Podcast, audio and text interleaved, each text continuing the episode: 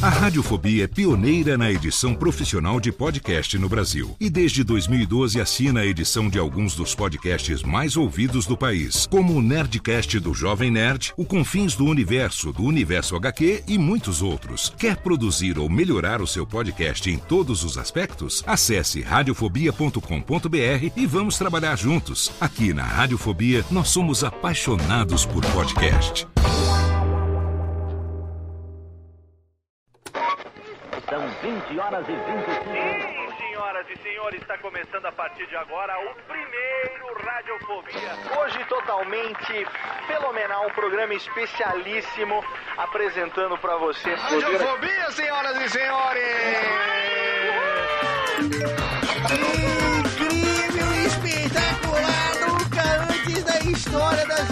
Internets se imaginaria. Mais uma edição do Radiofobia, sim! Eu quero mais palmas hoje, não? Quero muito mais palmas, porque hoje... Está no ar o Radiofobia. Desde 2009, trazendo para o podcast o melhor clima do rádio ao vivo.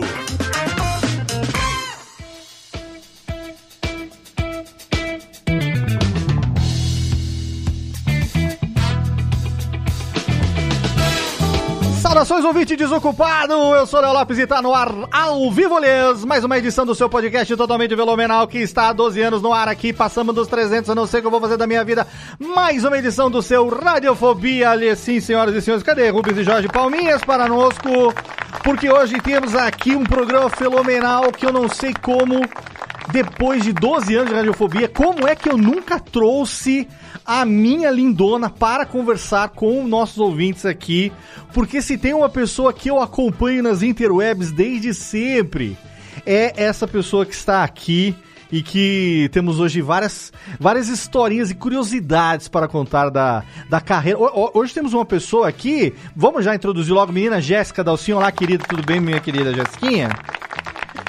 Olá, boa noite. da série das pessoas que eu não sei em que categoria do programa nós vamos enquadrar a convidada de hoje, porque ela faz de tudo um pouco. Ela entra na categoria gamer, ela entra na categoria escritores, que a gente tem aqui, que a gente já conversou com muitos amigos escritores. Ela entra na categoria podcaster, youtuber, web celebrities.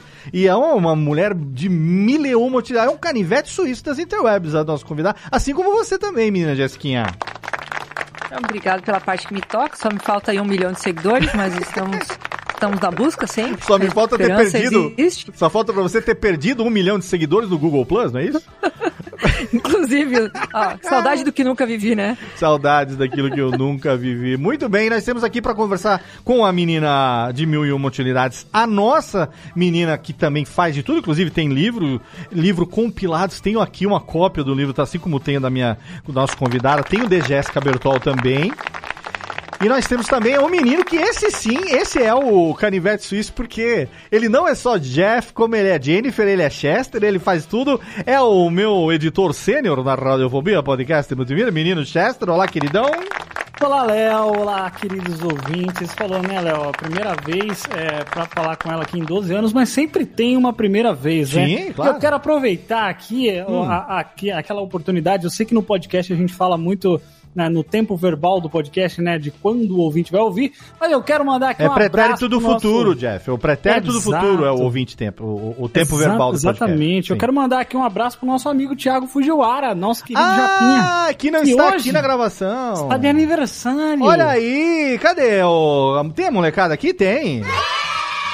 Olha aí. Eu só bem. lembro, eu só lembro que é aniversário dele porque amanhã é o meu, então aí É, nunca véspera do seu, né? Muito bem. A Então também tem desculpa. aniversário de menino Chester amanhã. Aê. Aê. 29, 29 aninhos, aí amanhã. Olha aí. beleza. Que no pretérito E- do futuro, o ouvinte não tá entendendo pisiroca, porque esse programa Com está. certeza. Lógico, quem tá acompanhando aqui ao vivo no YouTube e na Twitch que nós estamos transmitindo, já sabe, vai te dar os parabéns, vai mandar RTs e tudo mais. Mas quem tá ouvindo no podcast, no momento que esse programa for publicado, está totalmente perdido na linha do tempo, mais do que a gente quando acabou Dark, não tinha a menor ideia do que estava acontecendo. Ah, Léo, mas nós estamos todos na quarentena, todo mundo perdeu a noção do tempo, então não Exatamente. tem problema não. Exatamente. E nós temos a nossa convidada aqui que, por falar em quarentola, ela não só está tendo uma mudança de vida no meio de quarentena, como ela já foi afetada duas vezes por menino coronga está sobrevivente e está aqui conosco para bater um papo há muito esperado. Seja bem-vinda à Radiofobia, minha querida lindona Flávia Gazi! É, eu adorei que tem palmas. Uhul! Tem, tem muito mais palmas, muito mais. Até risadas falsas tem aqui de tudo, olha aí.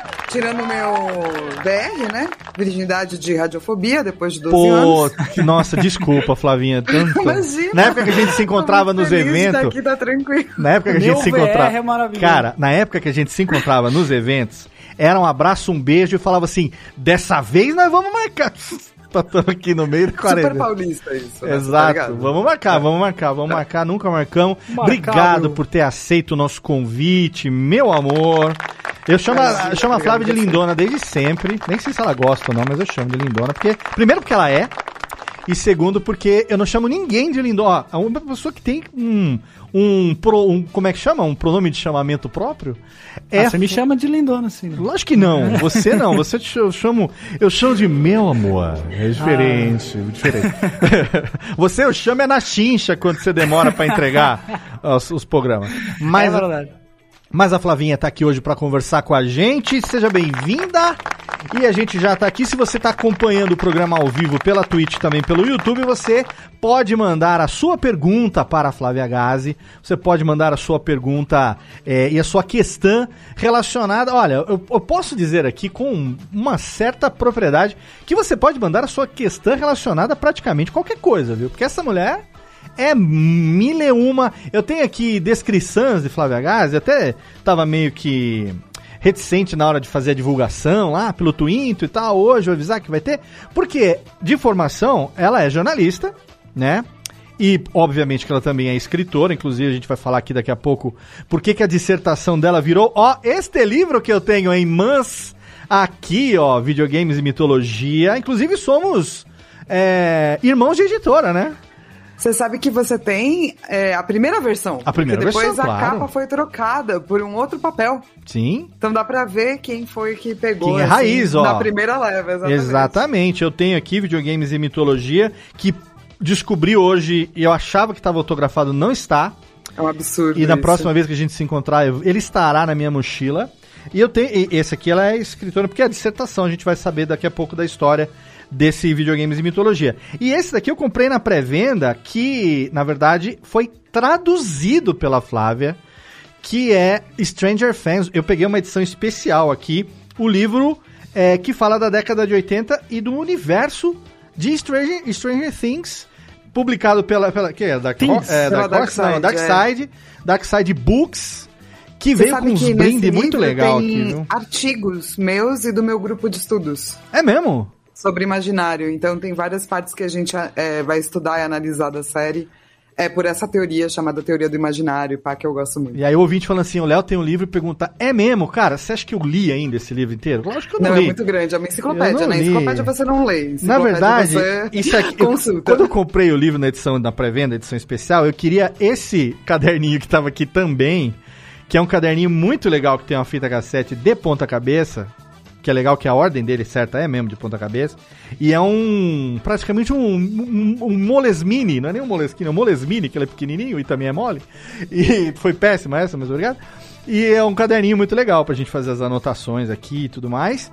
É, e a Flavinha, cara, não tem o que ela não tenha feito ainda. Acho que o prime... eu lembro que acho que a primeira coisa onde eu te conheci foi no Garotas Geeks, que foi na época que, enfim, na época da blogosfera moleque ainda, da blogosfera marota.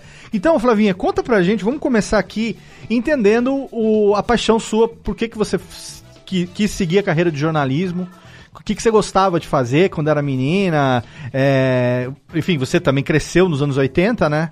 Então, da onde que veio essa paixão pra você depois é, refletir tudo que você fez também na internet e também em, em outros canais, enfim, Portal MTV, Omelete, UOL. A gente vai conversar sobre tudo isso um pouco, mas eu gosto sempre de conhecer um pouco a motivação é, de infância dos nossos convidados, saber Sim. da, da onde que veio essa paixão por tudo que você faz hoje. É, eu queria avisar que tá chovendo aqui, então Relaxa. se tiver um barulho de chuva que te embala, é a minha casa, tá? muito bem. tá te embalando nesse momento. Mas é, isso veio, é uma mistura, né, de família. Pra mim é uma questão muito familiar, assim. A minha mãe, ela é muito nerd, muito, muito. Ela é muito fã de Star Wars. Que legal. Ela é muito fã de ficção científica. Então ela lia pra mim muito quando eu era criança. Então ela me lia, tipo, As Mil Uma Noites, Robin Hood, Asimov. Era tudo leitura da infância, assim. e, e ela também tinha muita paciência comigo e com meu irmão. Eu tenho um irmão mais jovem, ele trabalha também na indústria de videogame, é, ele é programador. E toda vez que a gente tinha alguma coisa do tipo, ah, eu gostei muito disso, a minha mãe explicava de onde vinha. Ou então, mesmo antes de eu aprender a ler e escrever, eu desenhava, né, o que as pessoas falavam na vila, né, no joguinho. Aham. Chega numa vila, tem a pergunta, né, né? E a minha mãe traduzia pra gente à noite, assim. Então ela acompanhou super é, esse processo. E ela. Meu pai era um ser tecnológico, né? Foi ele que deu o videogame. E a minha mãe meio que trouxe coração, eu acho, pro joguinho. Aham. Eu lembro que eu tava jogando Final Fantasy VII com meu irmão. E tem uma parte que tem um Canyon, tem um personagem que é um lobinho, né? E daí ele para e tem o avô dele que começa a explicar sobre o mundo. E ele começa a explicar sobre o mundo ser um ser vivo e tal. Hum. E a minha mãe tava na, no quarto esse dia. Ela falou: ah, você sabe que isso aí é a teoria da Gaia? Eu falei, não. Ela falou, ah, isso é uma teoria da física quântica. E ela sentou e explicou, e eu fiquei tipo, gente, estou aprendendo física quântica com o Choquinho. Achei isso Caraca, maravilhoso. Que legal, muito bom. Física, física quântica e filosofia também, né? É. Que tem é. toda uma. Esses dias eu tava ouvindo um podcast que a gente edita aqui na empresa, mas não é jabá, mas já fazendo, que é o, o podcast do professor Clóvis de Barros, filho lá, o Inédita Pamonha. Um excelente programa. É, editado Não por menino Jeff que edita. Mas você sabe, Léo, que é engraçado, porque eu edito toda segunda-feira. Aí, aí os papos que, que o professor Clóvis fala sempre tem a ver com alguma coisa que eu tô pensando. Aí eu já Sim. levo pra terapia no mesmo dia, já. É uma coisa incrível. Porque eu tava falando, esses dias eu tava ouvindo os primeiros programas que eles acabaram de completar um ano, né? E um dos primeiros programas é falando exatamente sobre isso. De, da, da, da parte filosófica de Gaia ser ligada à origem do universo, a questão do espaço, que o espaço fecundava a Gaia, e aí nasceu Cronos e não sei o quê. E, cara, pra sua mãe botar isso. É, é, é, é nerdaça, hein? Olha que a A minha mãe é muito genética. nerd, muito. Minha mãe é Ah, engenheira química, ela estudou alquimia. é mesmo, a minha namorada é engenheira química também. É, então, viu só? Cara, estudou alquimia, a alquimia é com a Jéssica, que é a menina do Hermes Trimegistro aí. Estudou, estudou. A Jéssica, ela tem um pé no, no- um pé no pentagrama aí, que nós sabemos aqui. Às vezes os dois, dependendo do que precisa, né? Da- Tanto É, que- às vezes você tá um pouquinho afastado, às vezes você tá dentro, Às vezes, você tá com ela, o pé, às vezes você tá com os dois. às vezes ela sai do pentagrama, dependendo de quem bate o tambor. A Jéssica Mas assim, ó, eu pago, falei, falei hoje lá no grupo, eu pago o dízimo e faço o sigilo e tá tudo bem. Mas a Jéssica também gosta de, de- de- tem um pé nessas coisas. Mas é legal, o, Flávio, porque é, ter essa influência, ainda mais assim, você tendo pais. é, não- sei, seu pai também era, ou sua mãe só que é- tinha essa pegada. Mas. Não, meu pai era muito tecnológico, ele era competitivo. Ah, Acho que tá. é por isso que hoje eu não gosto de videogame competitivo. Que ele falava assim: vamos ver em quanto tempo eu termino essa fase do Mario. Agora é você, Fábio, agora é você, Rogério. Vixe. Só que o Rogério, na época, devia ter o quê? Três anos, saca? Uma puta zona. Mas ele, é, como ele trabalhava e viajava muito, ele voltava da, da Zona Franca de Manaus com joguinho. Sim, que, Era Oxe, assim que a gente tinha joguinho. Que legal. Nossa, de que era. Na época o que que era? Nintendinho? Ah, Era eu Nintendinho, comecei né? Super né, Mario. Atari, antes PC, Atari, né, que você sim, sim. pegava uns negócios, você tinha que programar o jogo, daí falava erro na linha 542. Sim, Você eu fazia "Ah, não". isso no MSX, que eu tinha MSX. É, inclusive eu tenho um TK90X ainda aqui, um TK85, que a gente. Foi o primeiro que eu comecei a estudar computação. A gente antes tinha que carregar, carregava em fita cassete, ficava. É, 40 é. minutos rodando pra jogar um joguinho feito com meia dúzia de pixel e a gente achava demais, né? Super realista. Super realista. Quando saiu o Atari, a nossa super realista. Quando Que saiu é- o Nintendinho, era que nem no nossa, As capas eram maravilhosas. Que né? nem no Odyssey, né? Eu ia ver o que, que Não. jogar. Tipo no, Odisse- no Odyssey, Didi na mina encantada. Era um homem palito com uma picareta na mão, assim. Você sabe que eu, Léo, eu, quando eu era criança, eu fui morar numa, numa chácara lá e meu pai era caseiro lá. E, e aí o, o dono da chácara, os filhos dele já eram crescidos e eles tiveram Atari. Hum. E aí eles me deram uma porrada de jogo assim de Atari. E eu vi aquelas capas, aqueles desenhos, eu falava, meu Deus, isso... porque eu já tinha noção do que era Super Nintendo, Esses né? jogos eu falava, demais. meu Deus, esse jogo é. É, gráficos Aí é maravilhosos. Pitfall, né? É o Indiana lá, mano, Jones. Um pedaço de pau com uma, com uma bola indo pra lá e pra Você cá. olhava a capa do Pitfall, o cara pulando um crocodilo num, jan- num, num, num jungle lá numa floresta. Chegava lá, era um cara. Essa é a nossa vida. Ô Flavinho, mas daí você acha que foi a origem do seu, da sua paixão por contar história? Veio daí? Eu acho, eu acho que veio mesmo porque eu sempre lia muito, né? Eu acho Uhum. que o hábito da leitura é algo que não é natural, não Sim. é. É algo que tem que. Você tem que. é, Cultivar, ter né? Isso, e de, e de casa e etc. Uhum. E a minha mãe sempre falou: olha, dinheiro não tem, pra livro tem. Então eu também podia escolher um livro, sempre. assim. Cara, que Qual é o legal. livro que você vai querer desta vez? E, e isso foi totalmente mudando e moldando a minha vida, né, com relação a, a narrativas e pessoas e tal. E daí, quando eu fui fazer faculdade de psicologia, e eu fiz, acho que muito no intuito de tentar entender as coisas, assim, foi ótimo. A sua primeira. Você fez uma faculdade de psicologia? Você chegou a eu se fiz formar? três anos, ah, não me formei. anos. Tá. Quando chegou no terceiro ano, virou muito prático. E eu descobri que eu sou uma psicóloga horrível. Porque é, você tem que aprender, né, a separar a pessoa daquilo que ela tá sentindo, pra você poder tratar. Eu não tenho A isso. Flávia já chegava, ô, fulano, você também não se ajuda, né, irmão? Ô, ô, ô, Flavinha, nós temos o mesmo problema, eu acho. problema entre aspas. A gente gosta muito de pessoas, mas a gente gosta mais de falar pra pessoas do que de ouvir as pessoas. Não, ouvir é ótimo. O Não, problema não. é você separar, entendeu? Exato. Tipo, como é que eu vou separar? Não sei separar. Aí, é, o que eu quero Tipo, dizer nesse sentido, entendeu? Porque é tudo. É, é um amálgama, né? E aí você vai falar, cara, pra mim vem no bloco. Esse negócio de ficar estratificando, dividindo. Sabe? Porque a história não é assim, né? o, enredo, Exato. o enredo vem no bloco, você conhece tudo junto e tal. É, então, eu realmente tenho um problema com isso, assim. E daí fogo, eu. é. Quando Não eu tava é fácil. fazendo faculdade de psicologia, eu já tava freelando pra revista Nintendo World. Uhum. fazendo guias detonados de RPG e dando dicas. Aham. Caraca. E daí eu jogava o joguinho enquanto eu tava na aula, porque a aula era é, de manhã e de tarde, né? Era tipo o dia inteiro. Integral, né? Integral. É isso, Período integral, integral. Aham. Daí chegou uma hora que eu falei, ai gente, acho que eu vou fazer isso aqui da vida, assim, vou apostar em dar dica e fazer detonada de joguinho. E assim que comecei. Seria hoje o equivalente a pessoa que quer fazer faculdade de criação de games, né? E seus pais, o que, que, como que eles reagiram a, a, a isso, assim, do tipo, é lógico que você sempre, pelo que você tá falando aí, você sempre teve o apoio, né, e o incentivo deles com relação a isso, a criatividade, a, a conhecer mundos e, e coisas do tipo. Eles tiveram algum tipo de, eita, mas espera lá, você vai deixar a sua carreira é, de psicologia e, e- e como é que eles reagiram a isso? Foi tranquilo? Meu pai queria muito que eu fosse juíza. Nossa. Porque ele acha que eu tenho um ótimo senso de justiça. Agora imagina eu, juíza. Não ia rolar. voz de juíza você tem, né? Sério, assim. né? Mas, mas- É. A frase de efeito poderia continuar sendo a mesma. Ô, fulano, você não se ajuda. Nesse caso, por isso errado. Vai se resolver aí, meu filho. Maravilhosa. É, mas, mas, apesar dele me apoiar, ele sempre achou que eu deveria ter sido advogado ou juíza.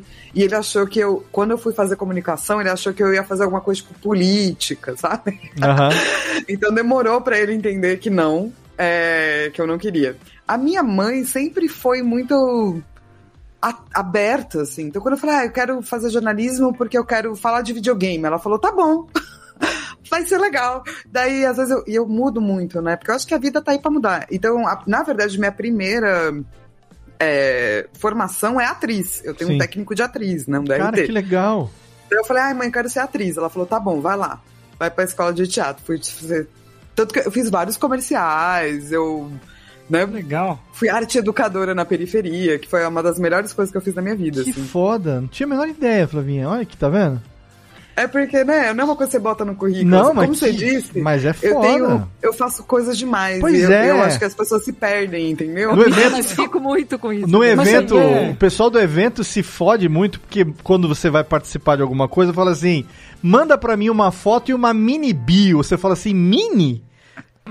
Sabe, tipo, não tá como mini Mas bio. é legal como isso é tudo uma amálgama, né? Do tipo, do que você é. Então, assim, é, muita gente fala, eu ouço muito o, o Gabs, né? Da lá da nossos, nossos queridos amigos lá, Sim. né, da, da Lura e Gabriel tal. Ferreira, Ele lá, sim, dos Gabriel podcasts da Lura, sim, isso, claro, aham. Tá no, no Carreira Sem Fronteiras, Isso, Scuba e tudo aham, mais, aham. do Hipsters, né?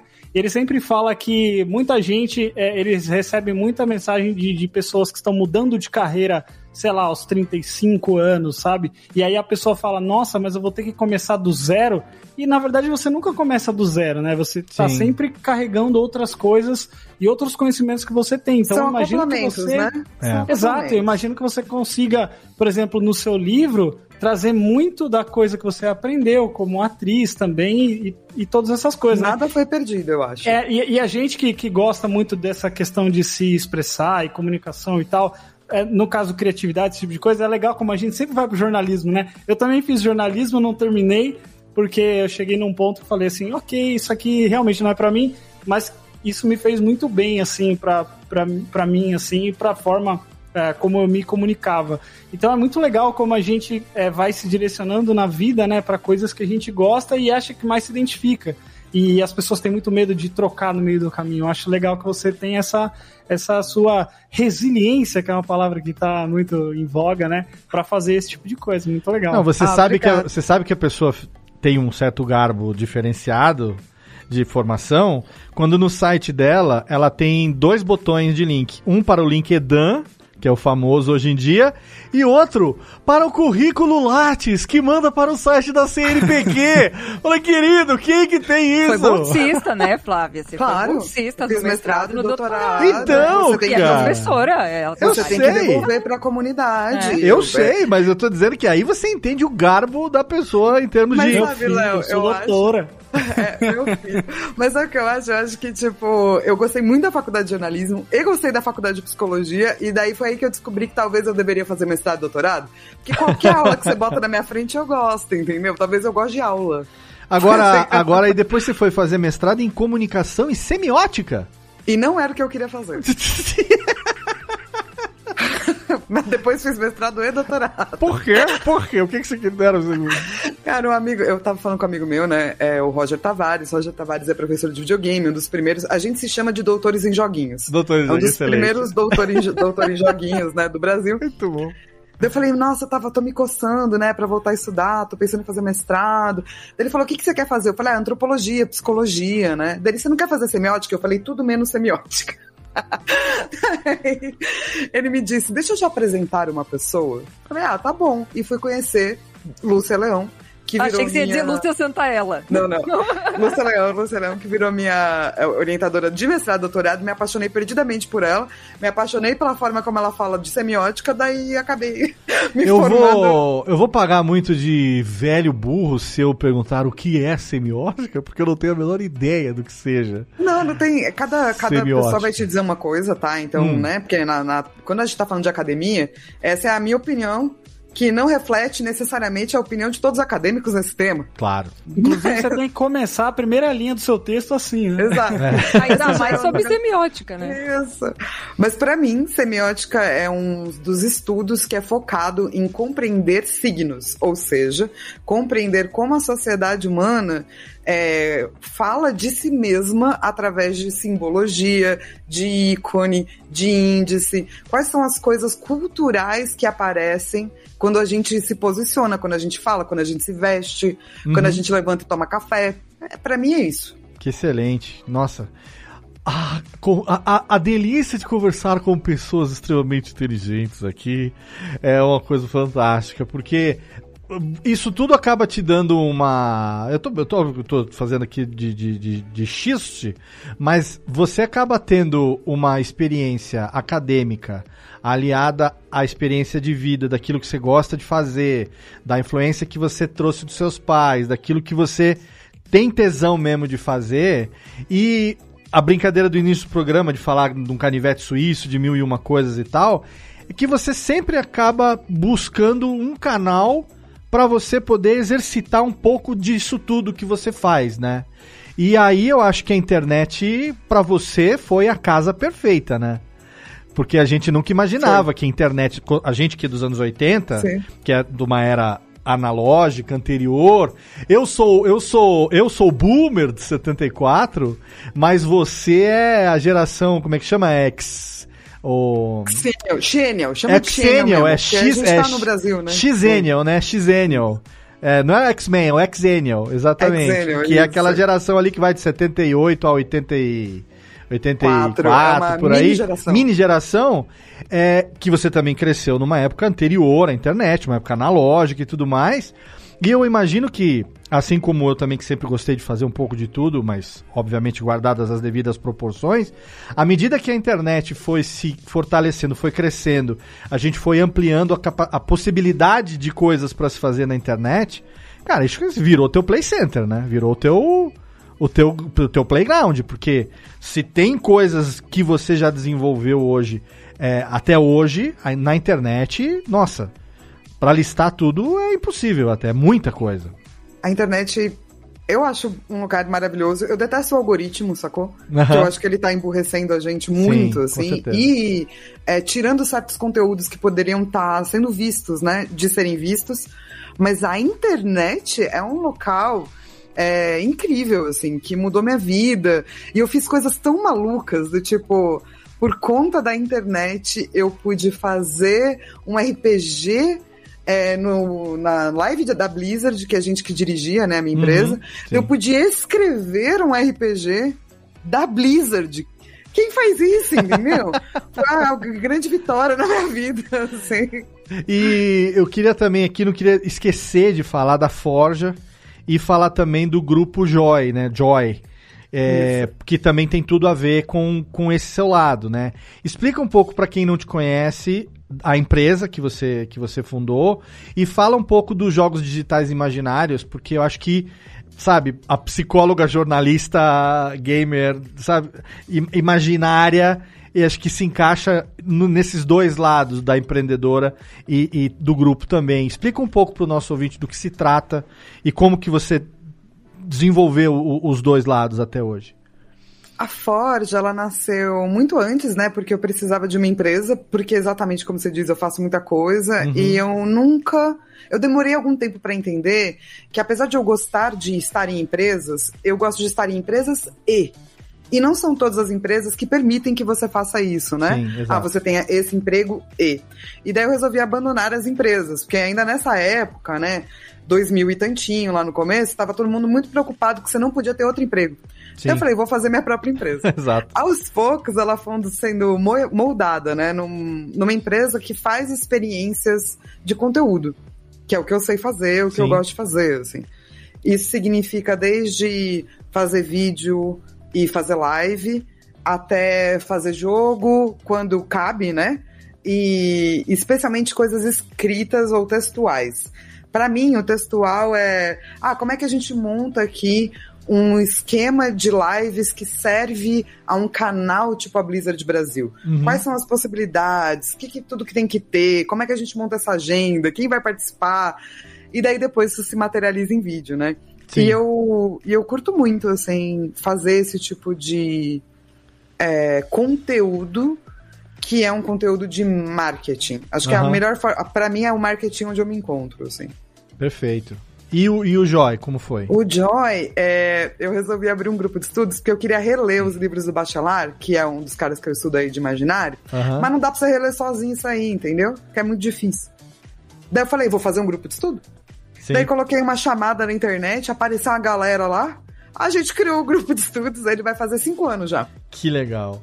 Então a gente está lendo Bachelar e falando sobre é, coisas importantes e até fazendo textos, fazendo livros, fazendo vídeos sobre teoria do imaginário, porque como acadêmica, eu acredito que a academia ela tem que voltar para a comunidade. Uhum. Então a gente tem que tirar toda aquela coisa que não dá para entender, né? Sim. E levar de volta para as pessoas. E o Joy tem essa função, assim. Eu Como é achei- que a gente fala disso pra gente, assim, todo eu mundo. achei muito legal que é um grupo de estudo, né?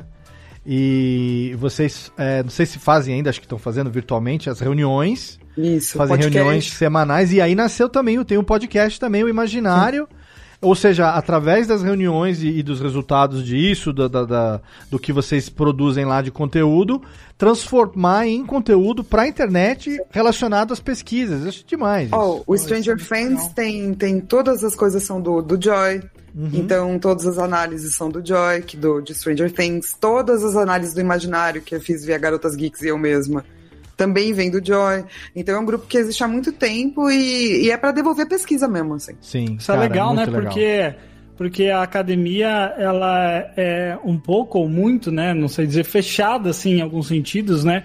E você tem ali uma forma de comunicar que não é muito, muito fácil da pessoa do, do, do afegão médio como nós é, entendermos, né? Então, acho que é, esse trabalho de você devolver né, para a comunidade é, é muito, muito interessante, muito legal. Parabéns pela iniciativa. Não, eu acho, eu acho demais. O, e, o Garotas Geeks, Flavinha, sempre tive curiosidade de saber como que vocês, lá no começo, como vocês se conheceram, qual, qual foi a... Não fui eu que fundei, tá? O Sim. Garotas Geeks. Foram é, outras meninas, elas estavam na faculdade Uhum. de jornalismo rádio e TV em Bauru. Certo. E elas acharam que estava na hora, né, de criar algo assim. É, especialmente, eu, eu acho que talvez foi a Taminhoca que fez o primeiro. Taminhoca, depois a primeira Babs, chamada, né? assim. As meninas É. que... A gente Sim, a Marina, a Luísa, né? Sim, sim. Eu entrei muito depois no intuito de. Eu não queria ajudar, porque eu acho que o Garotas Geeks é muito importante.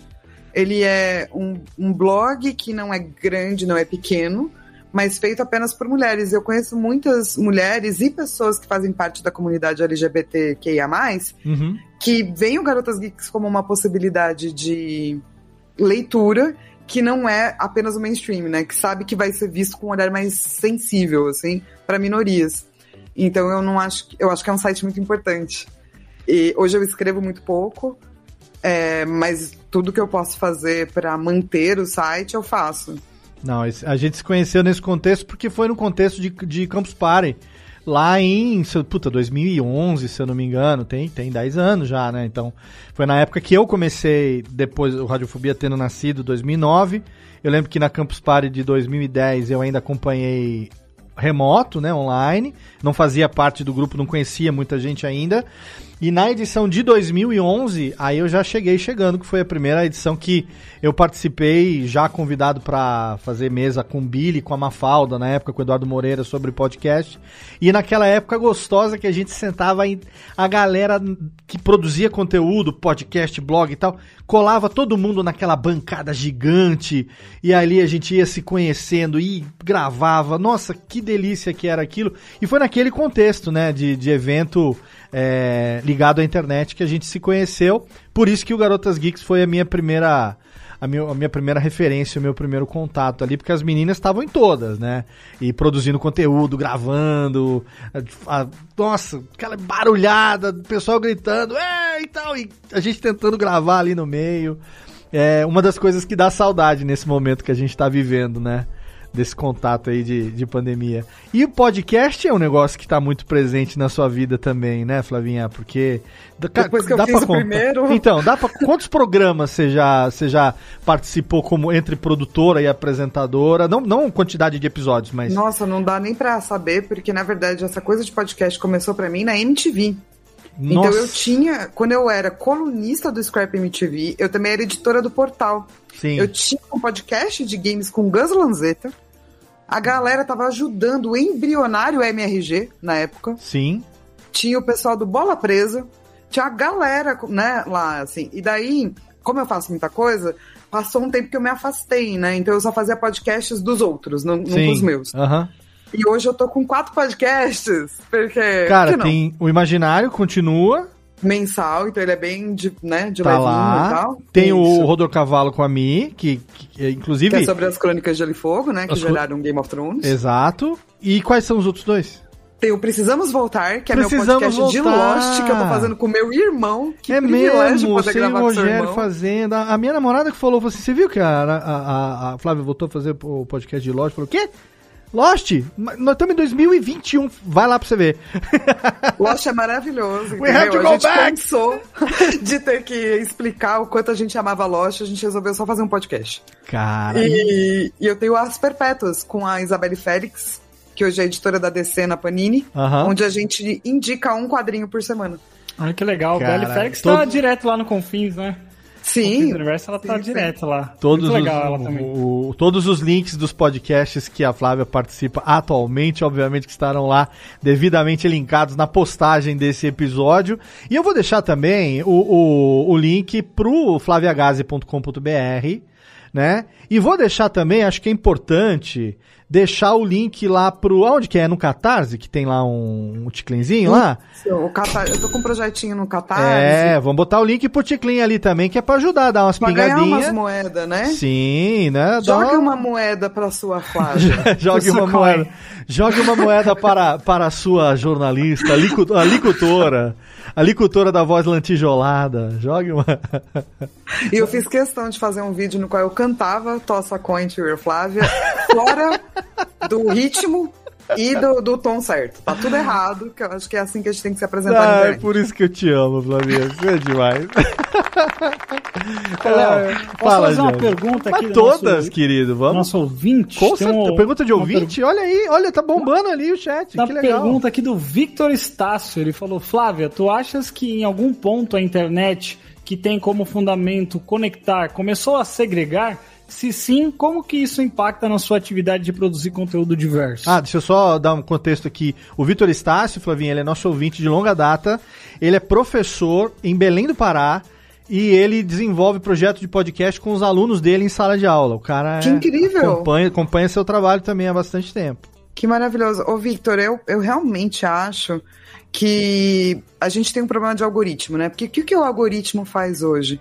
Se você vai no Twitter, você vai ficar vendo tweets que tem a ver com você ou tweets que você vai ficar muito bravo. Porque o objetivo de qualquer mídia social é te manter dentro da mídia.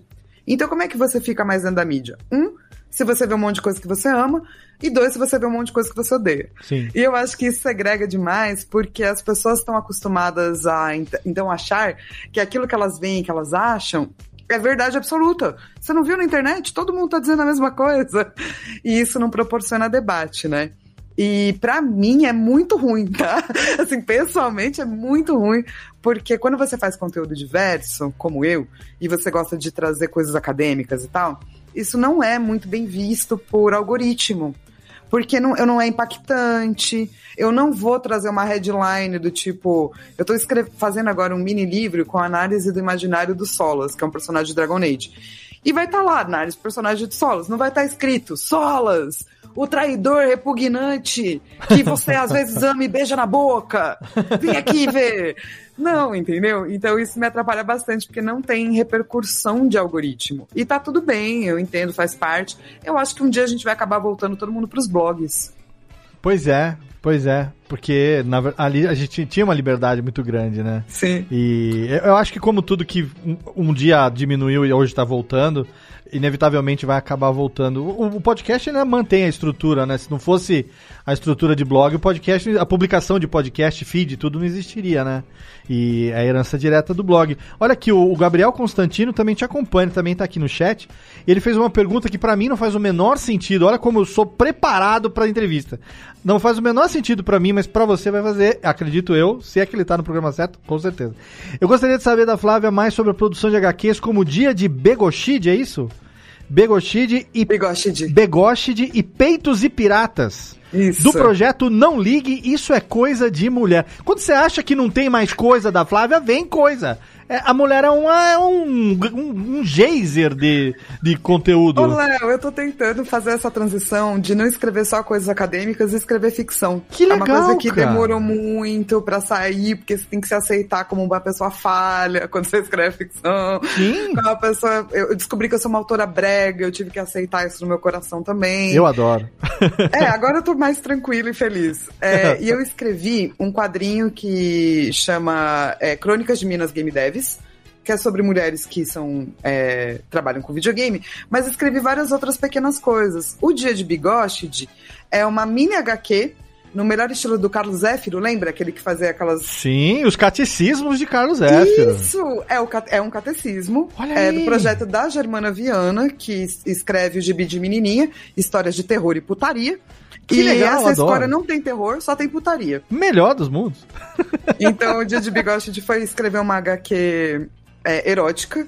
Quando a Ger me trouxe isso, eu fiquei do tipo, ao mesmo tempo, amei, porque eu super teria uma produtora de erótico. ah, esse foi o. Esse é o verdadeiro credo, que delícia, né?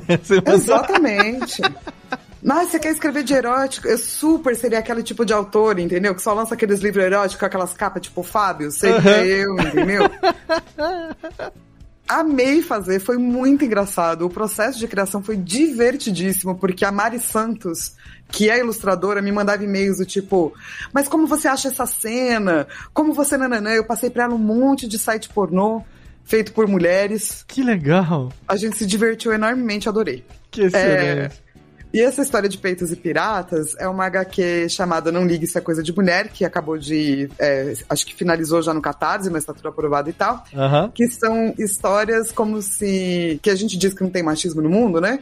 Então a gente pega personagens masculinos e coloca em situações que seriam é, consideradas machistas, só que ele é que é a mulher do rolê.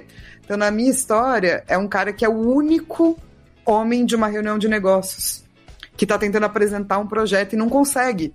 Mas a galera escuta a assistente dele. Porque ela é mulher, ela sabe mais. Cara, que legal. Olha aí, Gabriel, tá vendo? O Gabriel tá ligadão aqui no, no, no, no que você tá fazendo. Obrigada, Gabriel, obrigada. Olha aí, tá vendo, Jeff? Quando a gente chama convidado que traz junto um público diferenciado, é isso Você que vê, né? acontece. Você vê que com certeza ele não é o vídeo do Rádio Com certeza não, senão não teria essas perguntas bem feitas. Com certeza, conhecendo a convidada desse jeito. Agora, Flavinha, antes de encerrar esse nosso primeiro bloco aqui, eu quero saber aqui do nosso do nosso videogame e mito, videogames e mitologia que eu tenho, se eu não me engano, presumo eu, não sei, a, a capa ainda é a primeira, né? Isso aqui é edição de Isso, o colecionador. papel, então essa capa laminada, brilhosa, É. foi a primeira. Edição de colecionador, publicada pela Marsupial Editora. Foi o quê? 2014? 2015, por aí? Não tenho a menor ideia de anos, Eu acho que eu nunca foi, sei. foi mais ou menos naquela. Foi mais ou menos na época que eu lancei o meu livro do podcast Guia Básico. eu acho, eu acho que o que, Lúcio foram as primeiras com- levas. o o compilando. É, eu acho que sim. Que o Lúcio estava compilando ali. Tanto que foi num desses aqui. Primeira edição 2013, Marsupial Pronto. Editora. Tá aqui. A poética do imaginário e dos mitos gregos nos jogos eletrônicos. E depois eu fui saber, obviamente, que a sua dissertação acabou se transformando nesse livro. Eu acho uma história muito legal. Eu queria que você contasse pra gente aqui também como que foi primeiro a, a, a questão da dissertação e depois transformar ela num livro que a gente. A gente não, só quem é fã mesmo tem aqui, ó. Inclusive, na próximo encontro nosso vai estar na mochila, porque eu não admito que esse livro não tenha sido autografado até hoje. Eu também acho um absurdo. Eu também É que- eu, eu acho que assim, quando você tá fazendo escrita acadêmica, você precisa deixar muitas coisas claras. Qual é o conceito que você tá trabalhando? Ah, eu vou chamar isso aqui de videogame. Mas o que, que é que você tá chamando de videogame? Daí você explica. Vou chamar isso aqui de comunicação. Mas o que, que é que você tá chamando de comunicação? Daí você explica. que parece chato, mas na verdade você tem que deixar o campo meio limpo Uhum. para caso a pessoa termine de ler, ela pode pegar a sua dissertação, a sua, né, seu texto e, e dizer que tá ruim. Você não pode deixar lacunas. Uhum. Então, é, quando eu fiz o mestrado, eu vi que estava faltando muitas coisas. E é por isso que eu resolvi revisar. Eu preferi não alterar muito de linguagem, porque eu quero que a pessoa possa ler, compreender e depois vir me xingar dizendo que discorda. Boa. Com base, entendeu? Sim, claro. Porque se eu não faço isso, eu sou injusta. Parece que a minha verdade é universal, assim. Então, quando eu fui fazer o livro, eu não quis mudar isso. Então tem um monte de conceitos, a gente vai bem devagar. Então o primeiro capítulo ele é pra, pra gente se entender se a gente tá falando as mesmas coisas. Daí depois eu vou trazer o que eu acredito que é videogame e o que eu acredito que é mitologia, como que eu acho que essas coisas se misturam. Mas eu espero que daí no final do livro você tenha tanto a possibilidade de criar seus próprios conceitos ou vir brigar comigo pelos meus. E foi muito gostoso fazer isso, de adaptar, né? Colocar mais coisas. Tanto que assim que eu acabei o doutorado, eu já fiz isso no teste de doutorado. Eu só ainda não publiquei porque são 300 e poucas páginas coloridas. Então eu acho que ele vai virar um e-book mesmo. Que legal. Nossa, bacana demais. E na época o que o, o que como foi o processo do, do livro assim? Você pensava em, em, em publicar como Não. livro ou veio Não. um convite, uma oportunidade?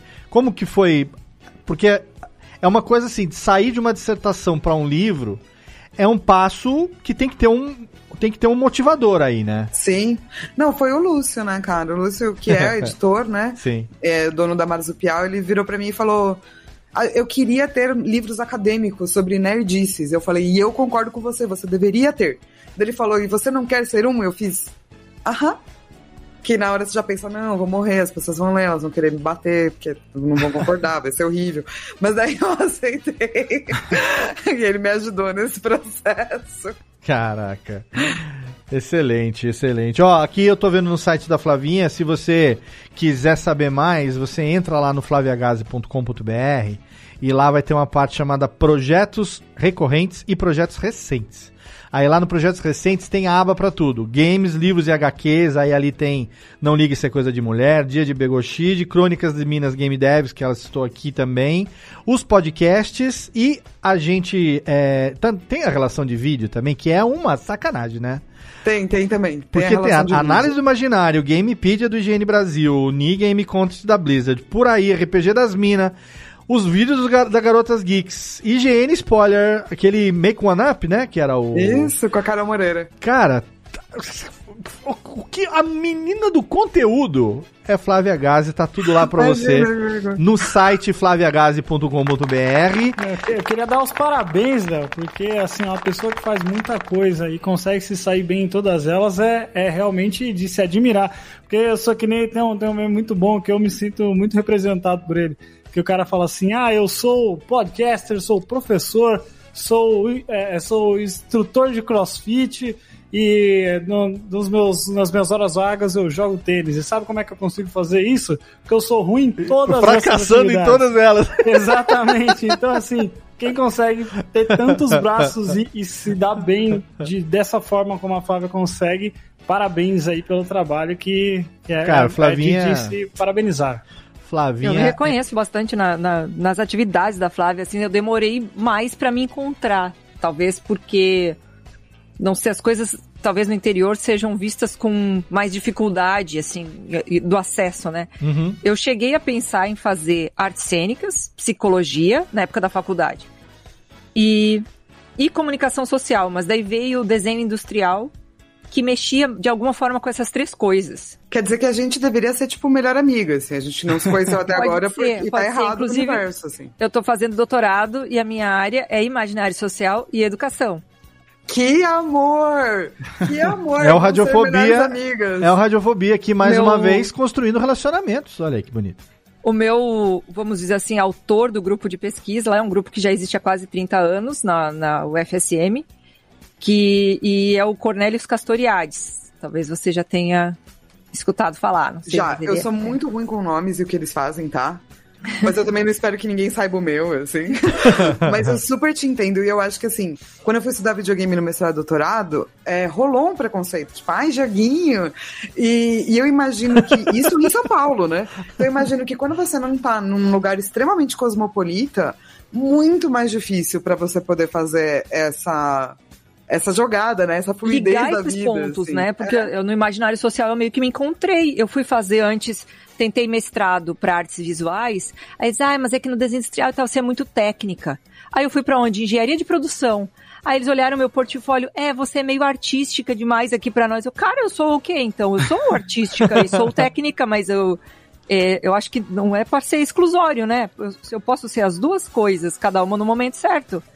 Mas Aí, é isso, não, não, é mas todo não lugar é. que permite, não, É. cara. Não é. Cada um no momento que te pagar, né, Jéssica? Não, é tipo assim, eu tô lá me dispondo, entende? Eu tava me dispondo, tava procurando Claro. um orientador, tava me informando do que, que era a produção da- das pessoas. Aham. E eu fui me apresentar, né? Fui me colocar à disposição. É, não, você é legal, mas não quero, entendeu? Pô, não é bem isso que eu tô procurando. Então, né, eu fico, cara, eu vou pra onde? Eu fui pro outro extremo e é a mesma coisa, só que a resposta no, diametralmente oposta. Eu pensei, tá, eu e não tem um lugar em que tudo isso seja legal, combinado, junto, e eu me encontrei no imaginário social também. Olha não, super te entendo. É um processo estranho mesmo, assim, né? Porque parece que na sociedade você só pode ser uma coisa ou outra. Pois é. Tipo, ah, faz isso, agora faz até o final da sua vida, entendeu? E eu sempre penso, não, que chato. A vida é muito mais legal, vamos viver grandes aventuras. E, e eu acho que certas teorias que permitem que você faça isso, você acaba descobrindo mais velho, assim. Tipo, e, e, e é isso. Eu vou fazer 40 anos esse ano muito feliz porque eu acho que finalmente eu vou chegar na idade que eu vou parar de ter vergonha de mim mesma, assim, saca? Eu então, também, 40 anos na quarentena. É, você vai 40 ou 40? Vou 40, 30 de maio, sou mais uma do maio aí, ô Jeff. Olha aí mesmo. Olha aí, todo mundo de maio, vamos fazer uma festona aí quando puder. Maravilhoso, eu, eu 40 em agosto, né? E eu acho que, é, quer queira, quer não, é, também demorou para mim chegar nesse ponto, sabe? Eu passei muito tempo da minha vida com as pessoas dizendo você tem que se especializar nisso e fazer só isso. E daí eu falei, ah, então tá bom, já que as pessoas estão falando. E daí aos poucos você vai fazendo, ah, mas não quero. Hoje em dia eu faço o que eu quero. Assim. O que você falou de não trabalhar em empresa, porque a empresa não fica liberando você fazer outras coisas, eu queria ir em congresso, eu queria fazer outras coisas. As pessoas, não, não, é, você está contratada, é bunda na cadeira, que você tem que estar. Tá... Deu, cara, o que, que eu fiz? Eu fiz um concurso público para trabalhar na universidade. Então eu sou funcionária pública, porque lá dentro, ah, surge a oportunidade de narrar material para os alunos eu vou lá e narro. Ah, é Faço audiodescrição para cegos. Sou educadora lúdica. Tô no, né, me chamaram pra, até para ser secretária de, tipo assim, tem a polícia da universidade que faz as análises dos casos administrativos, assim, é tipo como se fosse um. É, você tem que analisar as coisas é, documentais, é, investigar. Até nisso eu já fui. Não, e além fazer de banca tudo... disso, entendeu? E além de... Vou, porque lá dá, entendeu? Tem, tem essas oportunidades. Eu tô a trabalho, tô a serviço e tem uma série de coisas que dá para fazer lá dentro. E não é qualquer funcionária pública, assim, de, ah, se eu fosse para um banco eu não ia querer só por uhum. ser funcionária pública. É porque é uma universidade. E daí eu posso atuar num monte de coisa. E além de tudo, ainda tem três katanas atrás dela e é meliceira, hein? Isso aí. Sou meliceira. Me... É, isso é reflexo do, da teoria do objeto, né? Eu tenho os objetos de afeto, faz parte é... do imaginário social. Ela, ela, ela, coleciona hominho, coleciona uhum. hominho, que, que, que, o nome certo é hominho.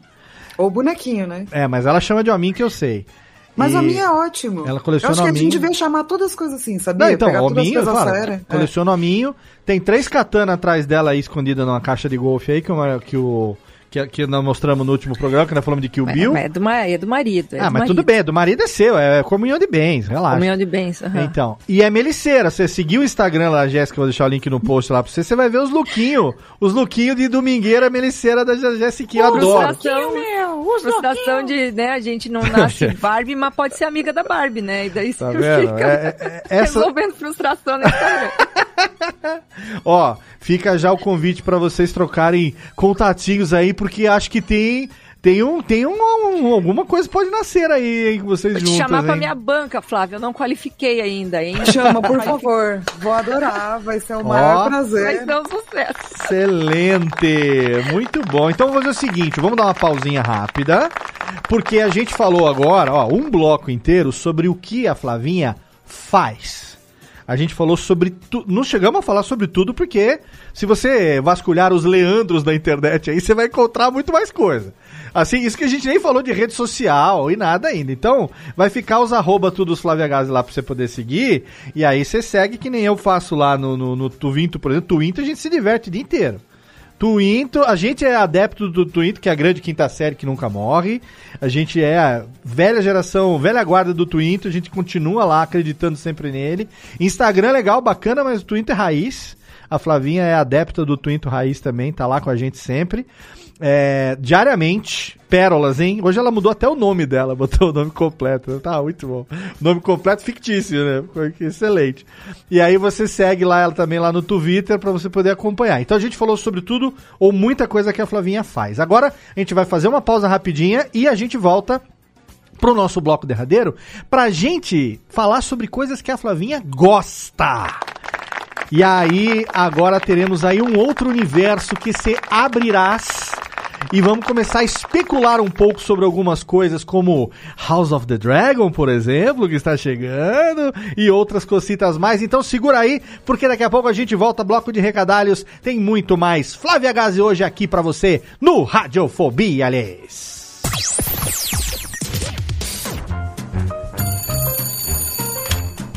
Alô? Alô, é, é da rádio, é? É da Radiofobia, filho. Então, é que sabe que eu mando carta pro programa toda semana, tem uns 10 anos já, mas ninguém nunca leu as minhas cartas, rapaz.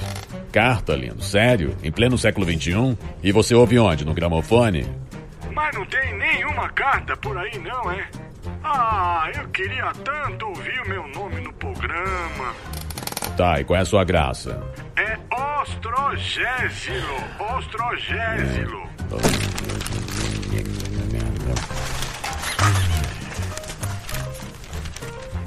Achei sua carta, mas vamos te chamar de Totô, tá?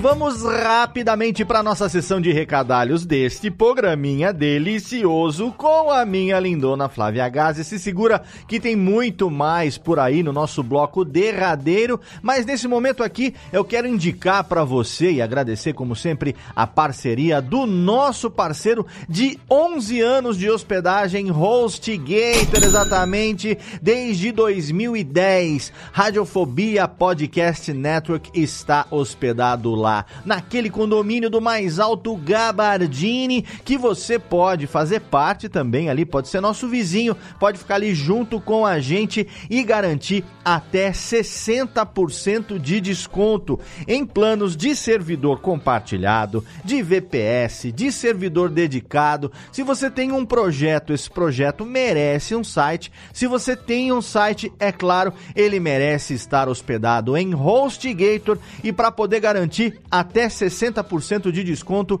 é só você entrar lá em radiofobia.com.br barra podcast. Lá no rodapé da página tem o banner da HostGator ou então na postagem de qualquer episódio você vai ver ali um super banner bonitinho com o jacarezinho Snap e o mascote da HostGator. É só você clicar ali, vai ser direcionado para nossa página dedicada e lá você vai garantir até 60% de desconto para você também ser feliz nessa hospedagem que é uma das melhores do mundo e a nossa parceira há 11 anos, HostGator.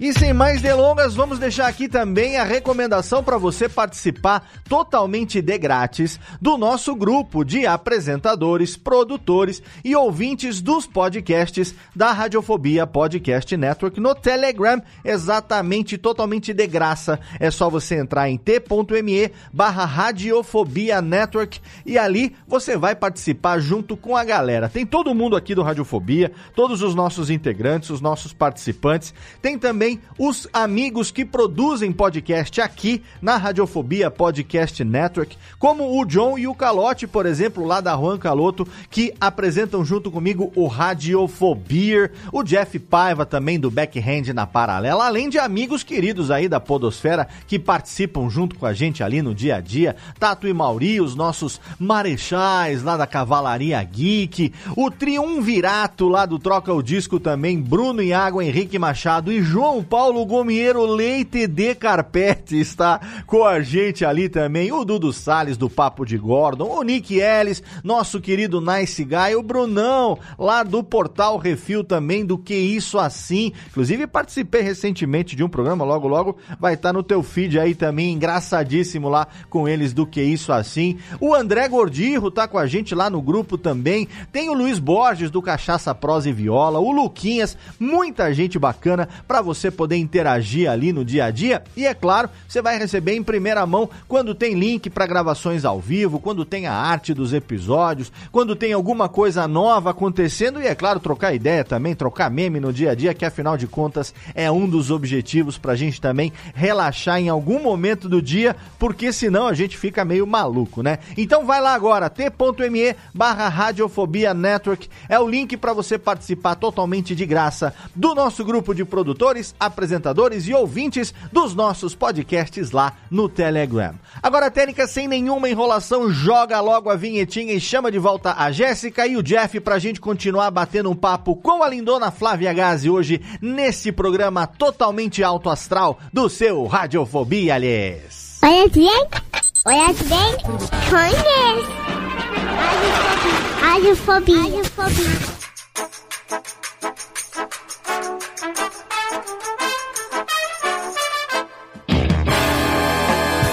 Tararinini. Estamos de volta aqui com a Flávia Gazi. Estamos de volta no Radiofobia totalmente fenomenal hoje com a lindona da Flávia Gazi, que está aqui conosco, lhes. Uma das mulheres, das pessoas, seres humanos de carbono constituída, não só de carbono, mas de outras substâncias também. Algumas listas, outras nem tanto. Outras que, nem tanto. Outras nem tanto assim. Que está aqui conosco conversando hoje sobre sua carreira, sobre as coisas que faz da vida. flaviagazi.com.br, vai lá, é o canal, viu? É você, o site dela, tem tudo lá. Tem o link também lá do Catarse lá pra você deixar lá também. Tossa Coin, Tossa Coin to your Flavinha que nossa Cantor Flavinha que ela está ali mais do que merecidamente produzindo conteúdo para nós. A gente viu no primeiro bloco que é conteúdo para um baralho. E a gente falou do que a Flávia faz. Agora no segundo bloco aqui, também perguntas. Quem está acompanhando ao vivo a gravação do Radiofobia já sabe. Tem lá o nosso nossa transmissão nos dois canais devido, YouTube e também no Twitch. E você pode ir lá deixar sua pergunta. Se for inteligente, o Jeff puxa aqui pro final pra gente poder fazer pra Flavinha. Eu quero puxar aqui, Flavinha, coisa que eu sei que você gosta muito. É, a gente vai, vai falar daqui a pouco de videogame, com um pouquinho mais de eh, profundidade. Ah, vamos, vamos começar pelo videogame, vai. É, você escreveu a sua dissertação e fez o livro de videogames e mitologia.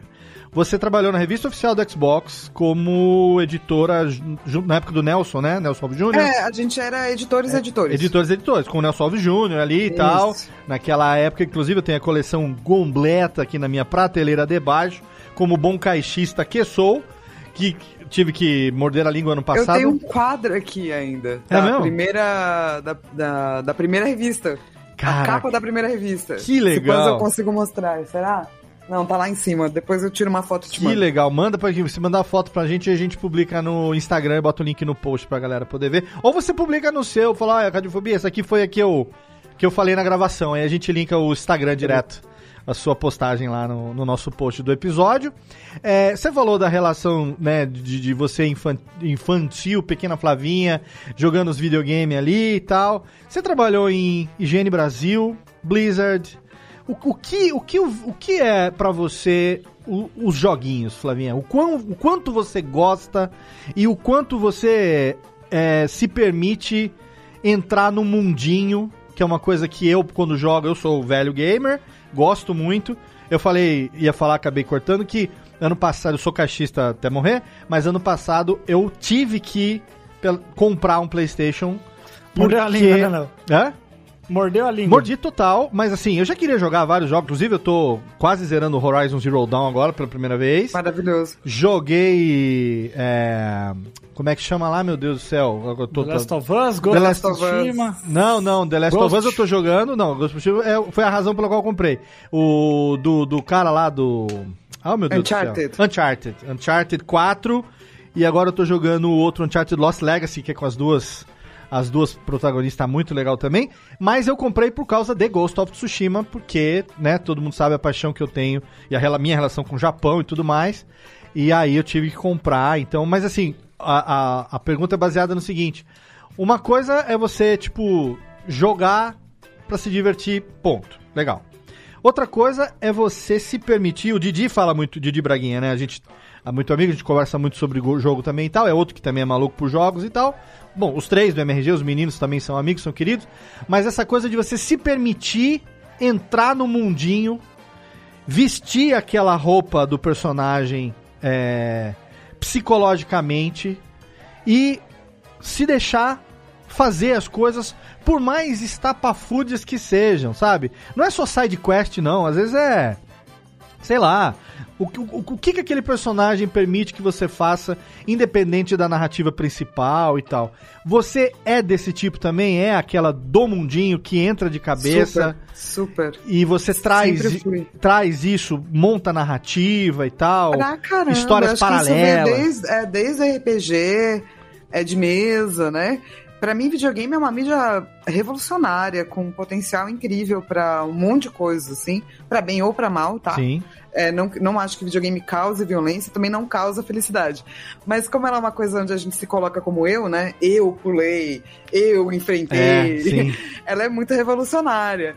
E eu tenho a maior paixão por videogame, sempre tive, sempre joguei desde criança. E até hoje em dia que eu não trabalho só com videogame, então eu trabalho com quadrinho, vou fazer podcast, vou dar aula de narrativa, né? Porque hoje eu dou bastante aula. Uhum. Pra mim é até melhor, porque eu posso jogar videogame sem ter que me preocupar com analisar o jogo no final. Exato. Não é como, não é trabalho, não é job, né? Exato. É quando a coisa vira trabalho, né? Daí tem outra responsabilidade por cima disso, né? Não, Você mas não é- tá só se divertindo. É como, diz o, é como diz o ditado: trabalhe naquilo que você ama e nunca mais você vai amar nada na vida. é assim. Mas, Jeff, pensa assim, quando você tá analisando um jogo pra fazer análise, você tem que estressar o jogo. É. Você tem que verificar bug. É muito diferente de você, tipo, sentar e jogar por Sim, diversão, assim. Então eu, eu sentia muita falta disso, sabe?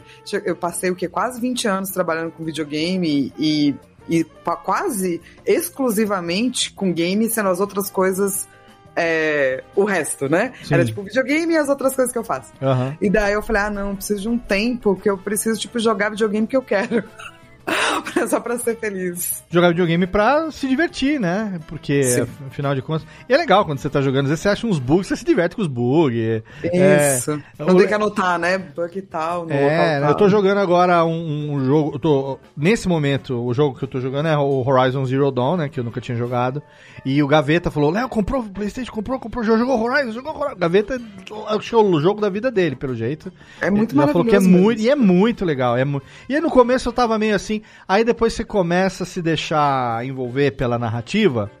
E aí, se tem uma coisa agora pra mim que eu tô economizando, é na missão principal.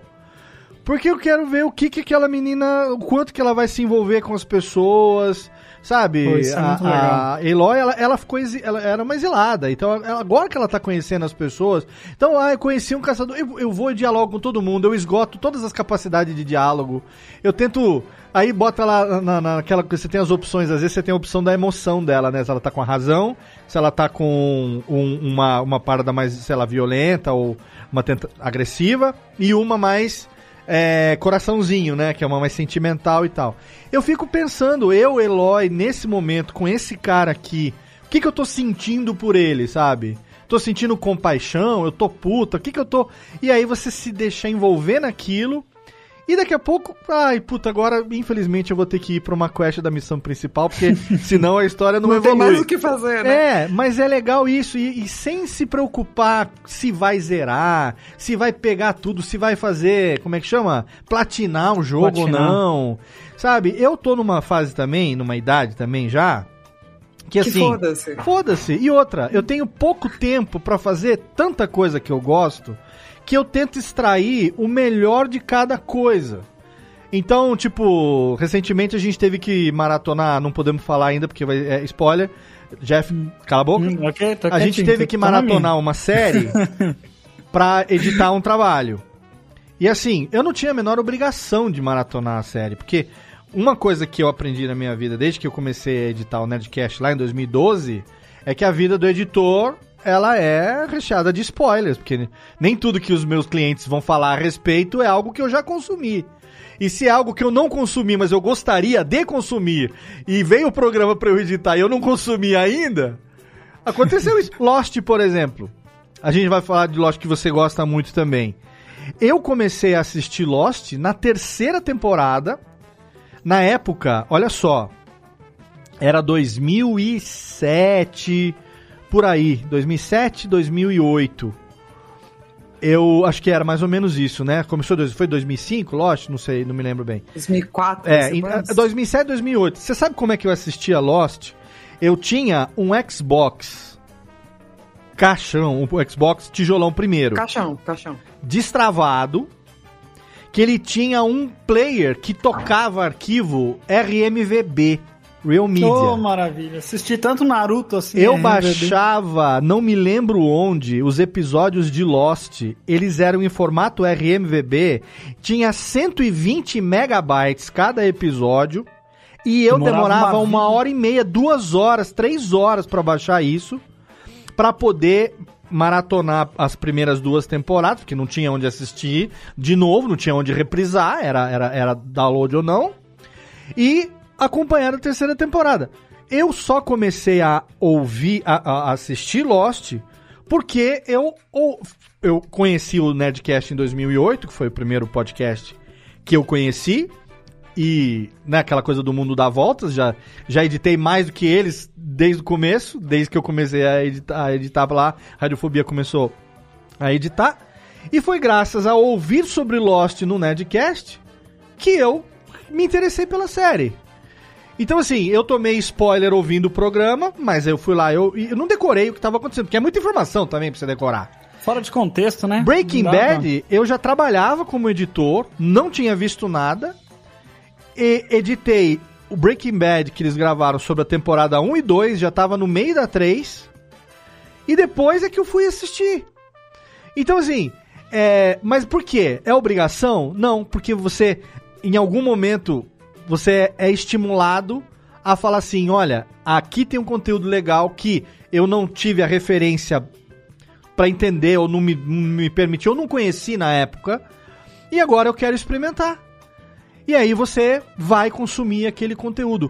Então a minha pergunta baseada nisso é o seguinte: isso também está refletido no seu comportamento de alguma maneira? Você também tem essa coisa de você já ouviu falar de alguma coisa, mas não entrou no seu radar, ou até entrou, mas você não foi lá e não pegou. Aí você ouve alguém ler alguma coisa, fala, putz, como é que eu não peguei isso antes? Aí você vai lá e pega do começo e entra naquela tua, naquele, naquela tua peneira do. Super. Eu só. Eu tô, eu tô lendo a Bússola de Ouro pela primeira. Bússola de Ouro, né? A trilogia pela primeira vez agora. Olha aí, depois dos filmes, depois, de- né? E tô apaixonadíssima, pensando como é que eu não li isso aos 12, 13 anos. Eu teria surtado, teria mudado a minha vida. Sim. Então, eu acho que também tudo bem. É, a gente tem essa coisa, né, nos dias de hoje, como se todo mundo soubesse de tudo, o que não é verdade. Não é verdade e nem é necessário, né? Porque, pelo amor de Deus. Exato. E como se também pessoas que estão chegando fossem inferiores, o que também não é verdade. Eu lembro que muitas vezes a gente contratava pessoas para fazerem colunas e pá de videogame, exatamente porque elas tinham uma visão fresca sobre né, o Perfeito, negócio. assim. Então, eu acho que vai ter um monte de coisa na minha vida que eu vou descobrir bilhões de anos depois. E tá tudo ótimo, perfeito, maravilhoso. Eu, eu tô terminando a minha maratona de The Crown. Certo. E aí, é boa, não é? Eu Muito gosto boa. Então, aí assim, eu comecei a namorar a Nath, a gente começou a namorar em 2019. E aí, a The Crown, se eu não me engano, a primeira temporada foi 2016, eu acho, 2016, 2017. E nunca entrou no meu radar. Ah, rainha da Inglaterra, ok. E aí, conversa vai, conversa vem, você tá namorando a pessoa e tal. Ah, minha rainha, minha rainha, minha rainha, vira e mexe falando quando aparecia a, a Olivia Colman. Aí agora, mais recentemente, a a atriz lá, como é que ela chama? Gi- Gillian Anderson, que fez a, a Margaret Thatcher, ganhou o Emmy e tudo mais. Ela falou, cara, tá demais, não sei o quê. E, e- a caracterização do Príncipe Charles e da Diana e tal. Aí, de tanto falar, eu falei, vou ver The Crown. Tudo bem. Vi a primeira, o primeiro episódio. Agora tô acabando a quarta temporada. Eh, Mês passado foi só o que eu assisti. Sabe? Quando a gente começou a namorar, tava pra começar a segunda temporada de Dark. Eu não conhecia Dark. Aí ela falou: "Você não quer? A gente eu, eu revejo a primeira temporada junto com eu você". sinto que eu não conheço Dark até hoje. Então, e ela falou assim: "Eu revejo, se você quiser, eu revejo a primeira temporada junto com você, pra gente ver a segunda junto se você gostar". Olha que amor. É muito amor. E aí eu fui e eu não me arrependo de nada. Westworld, eu nunca tinha visto Westworld. Eu comecei a ver o Westworld. Love, Death and Robots. Agora saiu, acho que no dia da gravação desse programa, já a segunda temporada. E eu não tinha visto a primeira ainda. E eu tinha editado o Nerdcast a respeito da série, não tinha assistido.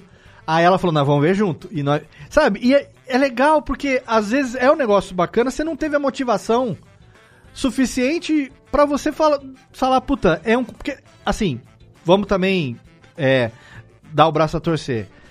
o que a gente tem de conteúdo hoje comparado com o que a gente tinha na nossa infância, quando a gente era adolescente, não se compara, né? Porque, Não, é pelo muito amor de conteúdo. Deus, é. muita coisa. A gente passa mais tempo escolhendo o que vai assistir do que de fato assistindo, né? Eu tenho muitos problemas. Exatamente, é muita coisa. Então, óbvio. Acho que é por isso que eu revejo tanta coisa, saca? Às vezes Legal. você tá lá zapeando, você fala, ai, não quero começar algo novo, Porque não. Deixa eu colocar sabe, de novo. Ali você sabe que o Wars negócio é Weapons. bom, né? Sim. Ali você sabe que o negócio é bom, você volta. Eu É tenho um gostoso. pecado que eu cometo muito, que é o seguinte, eu não consigo dormir no silêncio. Tem que ter um barulho pra eu dormir. Ah, é? É, então antigamente eu, eu dormia ouvindo música, às vezes de vez em quando eu peço pra Alexa tocar uma playlist, eu vou dormir e tal. Mas, por exemplo, quando, quando eu e a Nath a gente tá junto, eu não vou ouvir música e tal. Ela dorme, não se importa que tenha, por exemplo, a, a, a televisão ligada baixinha com a luz e tal. Eu vou ver um filme, mas geralmente pra dormir, eu vou ver um filme repetido. Porque a minha lógica é o quê? Eu já sei que esse filme que vai acontecer. Se você dormir, Se tá você dormir, tá de Eu não boa. vou me interessar, ele vai embalar meu sono, eu programo o sleep no tempo do filme. Tudo bem. Quantas vezes escolher um filme antigo não me desperta? Porque eu, eu quero ver de novo a história, eu acabo vendo. Aí o filme termina, eu não dormi. E aí eu desligo tudo, apago a luz e vou dormir no escuro. É Sei. por isso que eu não tenho televisão no meu quarto. Porque acaba acontecendo. Se, se eu tiver, eu vou ficar lá. Ai, deixa eu ver de novo essa série É. aqui. E, e às vezes é um filme que você já viu, tipo De Volta pro Futuro. Filme repetido, que você já viu muitas vezes. Você para pra ver de novo, desperta e pronto, Não sei acabou. se pra essa partezinha aí que eu sei que vai acontecer, não sei o que, eu só vou ver isso. E daí, É que, é que nem eu com, eu com Shrek 2, eu sei todas as falas do burro, de todos Peraí, peraí, os peraí. personagens. De todas as coisas da cultura que você podia escolher pra saber todas as frases, Não, é porque é o meu aquilo que favorito. você escolheu foi Shrek 2. Shrek 2 é o melhor filme. do burro. Me É o melhor filme. Por que, que ele é o melhor filme já feito. Porque eu, eu quero, eu quero se- sentir o que você sente Ó, relação ao Shrek 2. a- além disso, eu vou indicar pra vocês, acho que você deve conhecer, um vídeo da Mikan falando sobre Shrek 2 e como que ele revolucionou aí a- as histórias de, de, de O Jeff é fã de da fada, Mikan. né? Sou, sou muito fã. E, e Shrek 2, ele tem esse espaço no meu coração porque ele foi o primeiro filme que eu vi no cinema. Esse foi o primeiro filme. Aí pra então, você ver quando a diferença, hein, Ok, Flavinha? Como ok. é Júnior, hein? Olha aí, tá vendo? É uma aí- questão afetiva, né? É. Tipo, Também, entendo, é. entendo. É muito, é muito bom, maravilhoso. É um argumento válido para o debate? Não. Não, mas. É um, é um bom sentimento bonito do coração? Sim, Sim. Sim, exatamente. com certeza, com certeza. A gente já chegou? Ah, já chegou? Ô Flavinha, e o universo do George R. R. Martin? A gente tem aí o nosso Game of Thrones que, enfim, né? V- vamos perguntar. Atenção, Muito opinião bom, de né? A gente tem Enfim. aqui nosso Game of Thrones, né, gente? Que terminou poxa, do jeito né? que Então, opinião de Flá- Flávia Gazi, a fã. Curtiu ou não curtiu? O final da série? O final da série. Não, uma merda. Eu não Ótimo. gosto da quinta temporada. Boa. Eu não gosto do final da quarta temporada. Eu até gostava da sexta temporada, porque era bem fan service, mas hoje em dia eu já também não gosto. Sim. Eu odeio a sétima com todas as minhas forças e eu odeio a oitava com todas as minhas forças. Excelente, a opinião que a gente precisava. Agora, part- e você tem um podcast com a Miriam, que é o, o Rodor Cavalo, o Rodor Cavalo que tá lá, Que é um podcast de amor. podcast às de amor, exato, que cada, cada, ódio, cada sem ódio. episódio é um capítulo dos livros, né? Isso. Falando a respeito de um capítulo dos livros. Dos livros. Vocês duas conversando, fica lá o link no post. Quem Eu não... acho que é o podcast mais nerd que eu faço. Não, aí é demais. É, Rodor Cavalo, a- Muito nerd. minha namorada é fanzaça. E a gente ainda vai um dia trazer você e Miriam aqui pra gente falar sobre Game of Thrones e Rodor Cavalo e tudo mais. Mas e a expectativa, expectativa, expectativa para o House of the Dragon? Porque eu comprei agora no meu Kindles, até porque se eu dormir com aquele tijolo na cabeça, ele vai me machucar. Comprei o Fogo e Sangue, né? Fire and Blood. E tô começando a ler ele agora. Quero ver se eu consigo terminar de ler antes de começar a série ano que vem. Começou semana passada, alguns dias atrás, o perfil oficial do House of the Dragon nas redes sociais. HBO já divulgando as fotos ali, né? Tem o. Como é que ele chama lá? O Matt, o Matt Smith, né? Que é o nome dele? Do, do ator. Sam, Smith- não é, Sam Smith é o cantor, meu Deus do céu. Eu não sei o nome de ninguém. É o Bronzinho É, do The isso, Crown. exatamente. É, exatamente, exatamente. É o Príncipe Philip jovem do The Crown. Isso, É o, exatamente. um, dos, um dos Doctor Who's, que já, já foi Doctor Sim. Who. Exatamente. É, acho que é Matt Smith, se eu não me engano. E algumas caracterizações e tal, que quem já leu o Fire and Blood sabe quais são- que são aqueles personagens. E quem já se familiarizou um pouco da, da, da dança dos dragões e de toda a de linhagem dos Targaryen e tudo mais. E aí, a expectativa da fã versus a decepção do que já aconteceu. A gente sabe da capacidade que a HBO tem de nos decepcionar com a série anterior, Então, né? Ou dos lá, diretores, ou não sei. Então, eu queria, É. queria ouvir um pouco, agora que esse assunto tá fresquinho, que eu sei que é um assunto que você gosta muito, e eu sei que a gente torce sempre pra que seja do grandíssimo caralho, como foram, sei lá, as primeiras duas temporadas de Game of Thrones ali, que no começo era, "What? me Sim. dê mais disso, e aos poucos as entregas não foram acontecendo. E aí? Bom, eu acho que, um, a história é muito boa. As casas são muito boas. Eu gostei do casting, especialmente dos Velaryon, né? Uhum. Eu acho que finalmente, porque assim, Game Olivia of Cook Thrones. tá ótima ali também, né? É, e assim, as crônicas de Gelo e Fogo são muito legais? São. A gente faz críticas a elas também no Rodor Cavalo? Sim. Elas têm uma visão muito orientalista e muito europeia, né? Da, da- de tudo. Não tem personagens é, diversos. Então eu gosto que a série traga esses personagens, sim. Isso já me deixa feliz e aquece meu coração. Excelente. É, sim, eu, eu sei que o George R. R. Martin está fechando negócios com a HBO, né? Fechou contrato por anos. O que também me aquece o coração, porque vai que ele ajuda a escrever. Sim. Porque as coisas que ele escreveu de Game of Thrones são todas muito boas. Uhum. É, e talvez escutem ele dessa vez exatamente pelo fiasco que foi o final da série. Fico preocupada? Fico.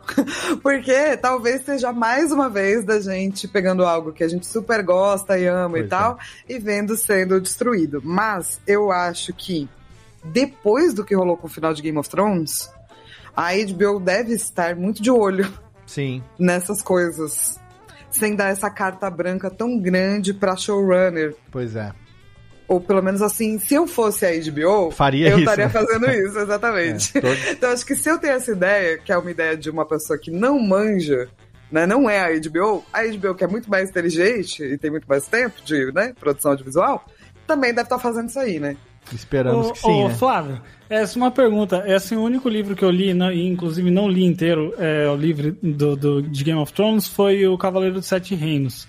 É, eu não sei exatamente em que ponto que se passa, que vai se passar essa série. Será que vai ter alguma pincelada ali do, da- de alguma coisa? Pode, será que vai passar no tempo do, do Cavaleiro dos Sete Reinos ou acho que é muito mais antes?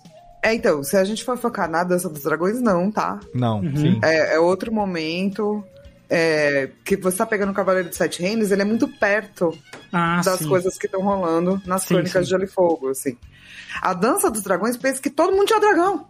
Sim. Ah, entendi. Foi antes dos dragões é, pararem de existir. Fica mais Eu acho né? que a dança Foi por da- conta das danças dos dragões que muitos dos dragões foram extintos. Então a gente vai ver é, o ápice e o começo da queda da casa Targaryen. Legal. Uhum. Mas será que a dança dos dragões vai vai vai vai ser retratada no House of the Dragon? Ah, não tem como por que não. Tem como né? não, tá tudo né? lá, Pois né? é. Eles chegando em Westeros mesmo? Não, não, Tipo, isso é a conquista, Isso muito é mais, mais. Isso é antes, né? é o Aegon Targaryen Muito com as antes. duas irmãs e tal. Isso já é lá quando. Quando. é, São tre- é 300 anos antes, se eu não me engano, do, do, do Game of Thrones em si, né? Da, da série que a gente viu, né? O que vai passar agora, acho que é um pouco, é um pouco, depois, um pouco mais perto, tipo, sei lá, 70 anos, 80 anos, alguma coisa Cara, assim, que eu é não. bem eu, De depois. novo, datas comigo É. não. sou- Você pergunta pra mim. Tanto tá? que se Porque você vê no eu não sei livro. quantos anos eu tenho. Então, porque o livro, por exemplo, é, o livro Fire and Blood, Fogo e Sangue, ele conta nos dois primeiros capítulos é, a história de como foi a, a, a ida dos, dos Targaryen da, de Valyria pra, pra Westeros. Isso lá no começo, e isso é tipo contada por um mestre que teria ouvido de alguém essa história. Então, tipo, você não tem registro escrito, é uma história digamos, oral que foi transformada num, num texto, entendeu? Cheia de mistérios. Cheia né? de mistério. O e que é de- legal, né, pro autor, Sim. porque o autor sempre pode retornar pra isso depois, né? Acho que Exatamente. esse era o propósito. assim. E aí E se depois. ele quiser do- mudar, né? Ele pode mudar porque, ah, na verdade, o que ficou de registro não é bem o que aconteceu. Então, Exatamente. liberdade Exatamente. pra inventar o que quiser, né? Sim. Exato. E aí depois o livro chega numa parte que aí sim tem registro histórico daquilo, né? Então, aí é é essa parte que é a parte que vai ser retratada na série, né? Esse, essa parte mais próxima, não aquela tão distante, né? Exato, a gente vai ter uma parte que a gente sabe melhor, certo? É, teoricamente, É, sim. Aham. É, exatamente. Teoricamente, sabemos assim. melhor. Mas é sempre uma grande interrogação e a gente fica com o cu na mão e é assim que vai ser, né? Não tem É, jeito. então, eu, eu, eu tenho muitas coisas que eu gostaria de ver retratadas, mas que eu acho que tem menos material. Tipo, eu adoraria ver como é que foram as crianças da floresta, tem pouco Ah, material. sim, pois como é. é. que foi a era dos heróis antes, né? Pouco material. Eu acho que House of the Dragon, é, pelo menos tá num lugar onde tem mais Conteúdo, é, né? Tem conteúdo, mais. Exatamente. sim. você tem um livro, você tem aonde, da onde vai tirar, assim, sabe? Excelente. Flavinha, pra gente não vai também te segurar a noite inteira aqui, eu quero fazer uma pergunta muito capciosa. Aquela pergunta lazarenta mesmo. Que é a pergunta de chegar pra mãe que tem 20 mil filhos e perguntar qual que é o filho preferido. De tudo que você faz, tudo que você faz, todas as áreas que você mexe, o que é que, se é possível responder de alguma maneira, o que que te dá um tesão enorme, assim, de fazer que você fala, cara, isso aqui é uma menina dos olhos, é uma puta paixão. Às vezes nem é uma coisa que dá grana, nem é uma coisa que gira, tá? mas é um negócio que você fala, aqui tem uma alma que, não sei, e se tem, eu queria saber o que que é aqui, que aquilo que, sabe, se tudo, se tudo, todo o resto, por acaso, acabasse, mas esse um eh, ficasse, você continuaria com um sorriso no rosto todo dia. Tem É muito difícil falar isso, porque eu realmente, se eu faço é porque eu gosto. Sim. Senão eu não estaria fazendo, porque custa, custa tempo, espaço, dinheiro e vida. É claro. Né? Por isso que eu falei que é uma Mas- pergunta lazarenta. É- Não, não, tudo bem, tudo bem. Mas eu super acho que neste momento da minha vida, e como a gente tava falando, né, tipo, tanto com o Jeff quanto com a, quanto com a Jéssica, Uhum. essas coisas é, são fluidas. Mas esse momento da minha vida é escrever ficção. Ah, que legal. Se eu pudesse ficar escrevendo ficção, é, eu estaria feliz, assim, que eu acho que eu passei muito tempo contando histórias de outras coisas. Sim. Histórias do game, história do livro, e agora eu posso, me sinto um pouco mais à vontade de contar as minhas próprias histórias, sabe? Aham, sim. E qual é o melhor é, canal, ou caminho, ou meio para quem tá ouvindo a gente aqui agora e quiser consumir esse conteúdo, ter contato com esse conteúdo que você tá produzindo?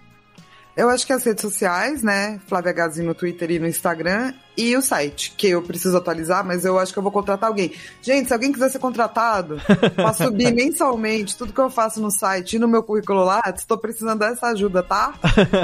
então, ó, já tu vai lá, arroba, arroba Flávia Arroba. Gazi no Instagram e no Twinto. Fala assim, ó, eu vi no Radiofobia, estou aqui me candidatando à vaga de blogueirinho da Flávia. Isso, perfeito. Muito Orientador, arranja uns orientadores, ou, os Olha aí. orientados, quer Os dizer. Os Os orientados, orientando. os orientandos, os, Os orientandos. Os Minions, exatamente. Muito bom. Jessiquinha, você, querida, tem perguntinha derradeira aqui para nossa Flavinha, que a gente já já vai fazer um arremate aqui nos nossos chats online, se o Jeff já tá fazendo um pente fino ali.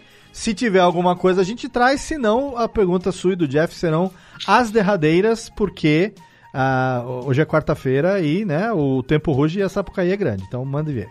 Muito bem.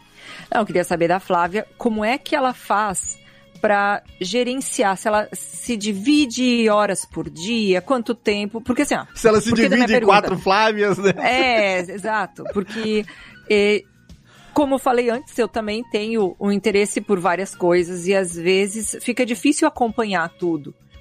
E se eu me sinto, vamos dizer assim, numa espécie de, de dever, né? De, de, de ter keep up, né? Com tudo, às vezes isso gera um estresse. E aí, como é que você não se estressa? O que, que são, que, que, que, que- como é que você gerencia, como é que você usa os caminhos aí na sua vida pra dar conta? Ou se você se estressa de vez em quando também? Ah, todo Como é mundo que é? estressa, né, de vez em quando. Mas é, eu tenho muitas agendas, planilhas, E hoje em dia, o que eu fiz foi incluir nas minhas planilhas momentos de descanso. Eu não Ah, fazia tá legal. isso. E isso me ferrou na vida. Eu tive várias crises de ansiedade e estresse por conta de não parar de trabalhar, sabe? Uhum. Então hoje em Sei. dia eu coloco ler um livro, ver uma série. Porque se eu não coloco isso na agenda, eu não faço, sabe? E ainda bem que hoje eu sou agenciada, tenho uma pessoa maravilhosa que cuida da minha vida, que é o pessoal da Hoje Conteúdo. Sem eles eu também não conseguiria cuidar de tudo, não conseguiria. Eu acho que hoje eu só consigo porque eu tenho o suporte de pessoas ao meu lado, assim, que não só, tipo, ah, faço terapia, sabe, cuida da minha vida, mas Sim. que realmente cuidam, me ajudam a me cuidar da minha carreira. Porque se deixar, meus cursos custam tudo um real, saca? É. É, e eu tô, vou sempre, tipo, passar fome, assim. É Importante ter alguém que olhe por esse lado e fale, olha, dá pra fazer um pouquinho melhor aqui sem, sem ser mercenária, querida, e garantir um, né, o- garantir um, um Malbeczinho da mesa de vez em quando, que ninguém, ninguém, ninguém, ninguém morre por conta disso, não é verdade? Não, especialmente por conta do Malbec, é muito bom. É, então, adoro também. Somos adeptos, por isso que eu podia Malbec de sacanagem, porque somos, somos fãs. Mas, é, se pudéssemos, tomaríamos muito mais, mas não podemos. Mas isso é interessante você falar, sabe? A pergunta da Jéssica é muito legal, porque acho que pessoas que têm.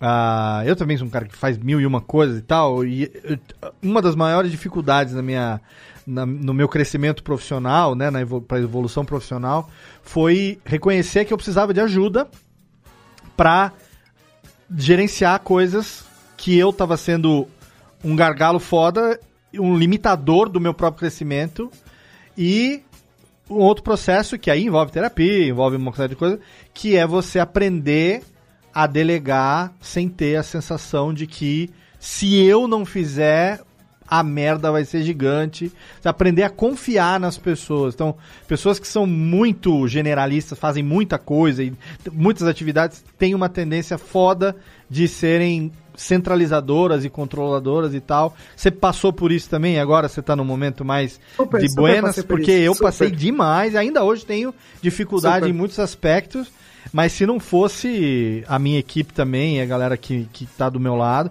e vira e mexe, aparece um negócio novo, cara, por que, que isso não tá dando certo? Porque eu tô guardando pra mim. Cara, eu vou te dizer que é, uma das coisas que eu mais tive que. Porque, assim, o lado bom de você ser uma pessoa professoral é que você realmente quer ser bacana, quer ouvir todo mundo. Quer... O lado ruim é que é isso, né? Deixa eu te É. ensinar. E não é verdade. Sim. Todo mundo é, ensina coisas. E faz um tempo que eu venho passando por esse processo, né? Que eu passei por esse processo de abrir mão de controle. E é a melhor coisa do universo você não controlar tudo. Pois é. É lindo. Nossa, nunca mais é, tive, tipo, tanto estresse como eu tinha antes, assim, achando que eu tinha que estar controlando os bagulhos, sabe? Sim. Porque daí você começa a ficar perfeccionista, né? Você começa a achar que tudo que você controla tem que ser perfeito. Nossa, é tipo matemática do fracasso. Você chegou a ter um, um- um beira de breakout também ou não? De burnout? Duas burnout vezes, breakout não, sim. burnout, né, que chama. Duas vezes. É mesmo? Super. Que Daí você para, né, o de ser bobo. Ah, sim. É, eu também aconteceu comigo. É o momento do desespero, né? É o momento que você fala. de- É, é agora ou infartar de duas uma. Porque senão. E aí, e aí você para pra pensar assim, forçadamente, né, por essa situação, de que chegou no limite mesmo. Assim, tipo. Sim. Porque se você quebra também, é muita coisa que acaba depois. Você vai arrastar noção, junto. Léo? Eu geralmente tenho pressão baixa. E daí um dia uma amiga minha foi na minha casa, ela é médica. Uhum. E eu tava surtando, e eu não aguentava mais. Hiperventilando. Ela falou: vamos medir sua pressão? Tá pressão alta. hipertensão, E eu tava tipo. putz. E Pois daí é. ela falou: você precisa. pa- Sabe, tudo isso que você faz? Diminui. Pelo É. menos 50%. e Eu- eu... só consigo fazer isso porque eu tenho gente do meu lado, senão eu não ia conseguir, não. Eu fiz um retorno no meu cardiologista, eu passei de uma certa idade, todo ano eu tenho que fazer o check-up, né? Aí eu fui fazer a revisão dos quase 4.7. E aí, o meu cardiologista, ele tem um, um caderno que ele anota tudo de todas as vezes que eu tive lá. E toda vez que eu sento na frente dele, ele fala, olha, você teve aqui na data tal, você tava assim, assim, assado, isso, isso, dadá. e aí ele, tipo, conta pra você. E nesse processo, é um processo que eu devia fazer, mas eu não faço, acho que quase ninguém faz. Ele acaba me lembrando como eu estava lá das últimas três ou quatro vezes que eu tive três ou quatro anos antes. E aí ele fala, e aí ele para de ler, 10 minutos, ele fala, e agora? Como é que você tá? Dessa última consulta, eu. A primeira coisa que eu falei, eu falei, eu falei assim, eu não imaginava que eu tivesse tão bem hoje comparado com como eu tava quatro anos atrás. Olha, obrigado, doutor, por ter me lembrado de como minha vida tava uma bosta. Minha saúde. Gratiluz, né? Gratiluz, doutor, como a minha saúde tava embaçada. Dei uma evoluída, viu, doutor? Ó, o senhor não sabe, mas me fez bem esses últimos anos aqui. Porque é uma coisa que a gente não tem muitas vezes o hábito, né, de se. De, de, anot- de- de lembrar desse tipo de coisa. E faz uma diferença total, ainda mais pra quem tem tanta coisa pra fazer que nem você. Jessiquinha, você também tem muita coisa, tem que cuidar sempre com a saúde aí, hein, menina? Porque você também. minha- o meu, meu burnout foi em 2011, porque eu tava justamente nessa briga. Eu queria, porque queria fazer pós-graduação, fazer mestrado. Eu tinha Aham. terminado minha especialização, que foi em comunicação, na época. Uhum. E daí comecei a, sei lá, pipocar de curso em curso de mestrado, de me apresentando, conhecendo, não sei o quê, participa de um grupo de pesquisa aqui, outro grupo de pesquisa ali. Aí você tá fazendo sua parte no grupo de pesquisa, mas você tá vendo que aquilo ali vai dar com os burros na água, entendeu? Sim. Porque entre a gente diferente, que começa a ter uma prevalência, começa a ter uma, vamos dizer, uma importância no grupo que você já tá lá mais tempo e não adianta, ambiente acadêmico é assim. A, a- professora, o professor tem lá os seus eleitos, vamos dizer, que ela vai aproximando e tal, e eu ia ficando pela rabiola. Resultado. Um dia, Helena, que na época, né, eu tenho uma filha que agora tá com 17 anos, na época ela tinha, sei lá, 10, 11 por aí, e ela chegou pra mim, não, menos, menos, né, ela tinha, sei lá, 8, 9 anos. E daí ela disse, mãe, para de estudar um pouco. Imagina. E daí a gente, o que, que a gente foi fazer? Porque ela queria. Eu, na época, tava lendo o primeiro volume de Game of Thrones. E ela queria que eu lesse pra ela. Eu disse, cara, eu não vou ler pra você, porque isso aqui não é pra sua idade.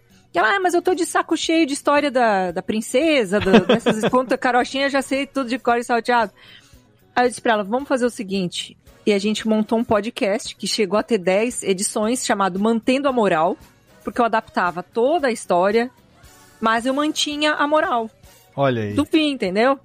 E daí eu li Asimov pra ela, li a Revolução dos Bichos, e, e- só que daí eu ia fazer a. Eu troquei um estresse pelo outro, porque daí fazer a edição eu queria sonorizar, queria colocar. Entrou a o- perfeccionista, né? é, Aham. entram, entram na caverna, tem que dar eco, tem barulhinho do morcego, tem não sei. Aí, ainda bem que só durou 10, é, 10 edições, 10 números, porque ela disse. Tá bom, mãe, agora eu já tô lendo bem rápido, eu não preciso mais que você ler esses livros grandes pra mim, eu vou pegar e vou ler. Ah, Também foi um alívio ao mesmo tempo pra você, né? Porque, porra, brincadeira. Mas foi legal, foi uma época que hoje eu olho pra trás e vejo assim que teve um crescimento, de um amadurecimento do jeito de pensar, com várias coisas, de ver, assim, priorizar, organizar mentalmente o que que eu quero pra mim, sabe? Eu acho que foi o primeiro momento. Então teve um burnout, mas teve um crescimento agregado que eu não teria tido se não fosse o burnout, sabe? Sim. Então, já que eu tô aqui pra contar a história, foi um burnout legal. Se eu não tivesse, aí não teria história. Que bom, olha aí, menina Jéssica superou estar aqui conosco. E menino Jeff, primeira pergunta, Jeff, tem pergunta decente lá? Ou se não tiver, é a tua e arre- arrematamos aqui. Não temos mais perguntas, Léo, mas. é, inclusive, eu queria dizer que, que a, quando- pra- a- a minha medida para saber se a pergunta do ouvinte é inteligente ou não Hum. é saber se eu entendi. Se eu não entendi, é porque ela é inteligente. Ah, tá bom. Mas. Muito não bem, justo. pergunta, mas eu Faça a sua então, claro, a sua é o arremate. A Flávia. Flávia, você que já fez tanta coisa, você que ainda faz muita coisa, o que que você ainda quer fazer? Ó, boa O que pergunta. que hein? você, o que que você imagina que, olha, esse é um próximo passo que eu quero seguir? Pode ser na mesma área que você já está ou uma coisa diferente, algo que você ainda não teve a oportunidade, seja por por oportunidade mesmo da vida ou por tempo. Mas é tanto no pessoal conseguiu- como no profissional ou é no tanto profissional? no pessoal ah, como bom. no profissional, com Ah, certeza, né? Nossa, eu quero tanta coisa. Eu quero tanta coisa, gente. Primeiro eu quero dominar o mundo. Tô brincando, Boa! porque daria muito Muito trabalho isso. Não quero, não. Mas, ó, eu quero... é, eu quero escrever roteiro de filme. Eu queria que alguma coisa que eu escrevi fosse adaptada para um filme, que eu não tenho que me preocupar Pô, que escrever legal, duas vezes hein? a mesma coisa, né? Ó, legal. É, eu quero muito trabalhar com animação. Eu quero voltar a dar aula na periferia, eu tô dando aula hoje na internet. Eu quero. Eu, se eu tivesse dinheiro, eu faria diversos projetos. Diversos projetos. Porque eu acredito muito na cultura brasileira, no, no, no, Brasil, no povo brasileiro. Eu sou muito otimista, assim. Então, por mim, eu ficava, tipo, fazendo projetos de educação e arte loucamente, assim. Eu quero muito é, ser mãe, mas eu quero adotar. Eu sempre soube que eu quis Ah, adotar. que legal. Eu não quero. Legal. Que legal. Eu nunca, nunca tive apego por barriga, não quero ficar barriguda, não me ligo de ter nenê. Prefiro, inclusive, ter a criança que já fala, entendeu? O que você quer, criança? Eu queria adotar, mas eu engravidei, viu? Tem essa também. Eu E é tão mais fácil quando você, não- quando você pega já sem as Caralho, calças, por que Fala, que eu Nossa, não- que belezinha. por que que eu não Tem uma pensei nisso bimbada. antes? Uma bimbada que não teve proteção e essa bimbada hoje Ei, tem CPF. 17 Como anos, diz, a, como diz a minha irmã, por causa de 20 segundos. Aí já... 17 anos. Mas olha, essa foi a definição que eu nunca tinha ouvido, Flavinha. Eu, porque a criança já fala, o que, que você quer, criança?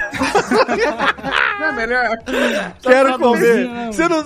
você- Porque, cara, por como Eu que eu não pensei nisso outros, antes? mas eu não queria ter um bebê pra mim. Como que eu não entendeu? pensei nisso antes? Porque um dos maiores dilemas dos pais de primeira viagem, e até de segunda ou terceira, no meu caso, é que a criança chora, você não sabe o que, que ela quer. Se ela tá Exato. com dor, se ela tá com fome, se ela tá Exato. incomodada. É, a ainda criança mais agora, fala. cara. Excelente. Ainda mais agora que a, que a Flávia tá com o sono regulado, você acha que ela vai querer Pô, desregular? cara, o que, que você quer, criança? Eu quero comer. Ah, legal, então vou te dar de Ótimo, comer. O que, que você quer? Caguei, comida. troca sua roupa. Isso. É isso que eu quero. E assim, eu, ah, eu queria morar fora do- de São Paulo um tempo. Boa. Quero morar na praia, quero morar no interior. Eu sinto falta de grama, sinto falta Vem de fazer pós-doc aqui. Vem fazer pós-doc. Quiser interior, vem aqui pra Serra, hein? Que nós estamos aqui super. Cara, eu tô, inclusive, tô super aberta a saber que lugares que eu posso comprar uma casa que não é muito caro, tá? Me Ah, mandem locais Vou te possíveis. mandar o link das imobiliárias aqui de Serra Negra pra você Por favor. ter ideia. Porque, não, eu tenho, e assim, eu tenho certeza que amanhã eu vou querer fazer as 20 coisas novas, entendeu? Cara, Porque, se, se eu te, se eu te falar o tamanho da casa que eu moro e quanto que eu pago de aluguel, e você for comparar com São Paulo, por quanto. O, o tamanho do que você consegue alugar em São Paulo, pelo preço que eu pago aqui, você vai falar, cara, eu não acredito. Não, eu Ô, super Victor. acredito que São Paulo é bizarro, gente. O Victor no- nos comentários aqui. Já diria Fábio Porchat, filho é maravilhoso, o problema é que dura muito. Eu ia fazer uma piada de humor negro, mas não vou, porque nós estamos num momento que não podemos fazer esse tipo de piada. Por favor. mas, ô Flavinha, é, é, é- é legal assim, porque a, a vida tá aí, a gente espera sobreviver por muitos anos ainda pela frente, e que venham as experiências, né? Que venham a. E, e pode ser qualquer coisa, sabe? Tipo, na- agora eu me vi nesse- recentemente nesse sentido. Assim, o que, que eu gostava muito de fazer que eu parei em algum momento? Ah, mágica. Durante muitos Bora anos eu fazer me, mágica, eu me cara. dediquei muito durante muitos anos a isso e parei e um, a um ponto de eu esquecer tudo. Agora, recentemente, eu retomei. Eu sou bonzão de fazer dinheiro desaparecer. Ah, quer isso sim. Nossa, cara, eu super. Mentira, porque eu não sei. Porque eu sou uma pessoa árabe, É, né, o gente? que que eu árabe sempre- não faz dinheiro desaparecer. árabe é do tipo assim. Cadê os dinheiro? Quanto por cento vai pra poupança? É, mas olha, essa é uma coisa É. que eu tô fazendo agora. Por exemplo, me reconectando com as minhas raízes. Tô Excelente. fazendo aula de árabe, tô fazendo dança do ventre. Ó, que eu sou legal. egípcia libanesa, né? Tudo esse é mundo árabe, né? Que Tô legal. me apaixonando de novo pela minha própria cultura. Então vai que no futuro eu falo, quero largar tudo, virar professora de dança do ventre. Pode Ó, ser, entendeu? Claro, com certeza. O, o bom do, do, do futuro é que ele vai ser escrito com o que a gente Exato. fizer, né? Exato. Olha aí, também sei filosofar, tá vendo? O professor Clóvis O contrata nós. né? futuro, o futuro, a Flávia pertence ali. Olha aí, muito bom. Eu, eu, eu Seria tenho o futuro da Flávia, a Flávia A pertence. Flávia será? pertence, exatamente. Ó, Flavinha, estava com uma saudade enorme de conversar com você. Eu consumo boa parte, não vou dizer tudo, mas boa parte das coisas que você produz, principalmente podcast, que é a minha área, eu gosto muito de ouvir as pessoas. E você sabe que eu amo a tua voz, eu sempre disse isso. Você tem um grave natural que é delicioso de ouvir, tem um veludo assim.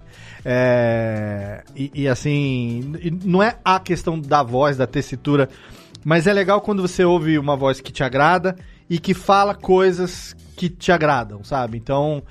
Gente, vocês me elogiaram tanto esse podcast. Cara- Eu tô tão feliz, ao mesmo tempo envergonhada, e ao Por mesmo tempo me sentindo maravilhosa. Mas você Eu vou é. sair daqui, Entendeu? Vou abrir a porta, porque eu moro numa casa de vila, né? Vou abrir a porta assim da, da vila e vou falar, galera! É. Só queria dizer que são muito maravilhosos. Eu sou a amada, queridos! Queridos! Faz aquele assim com a mão, queridos! Eu sou amada, mas você é. Eu tô com uma saudade enorme de encontrar com você pessoalmente. Cheirosa, viu? Na vida real. Cheirosa amanhã também, perfumada, sempre que. Hoje já tava. Era o que? Era umas. Seis e meia da tarde hoje, ela já tava toda produzida, montada com batomzão, botou no Twitter, falou assim, tô aqui toda arrumadinha. Eu já peguei a foto dela, já aproveitei pra divulgar a gravação do programa.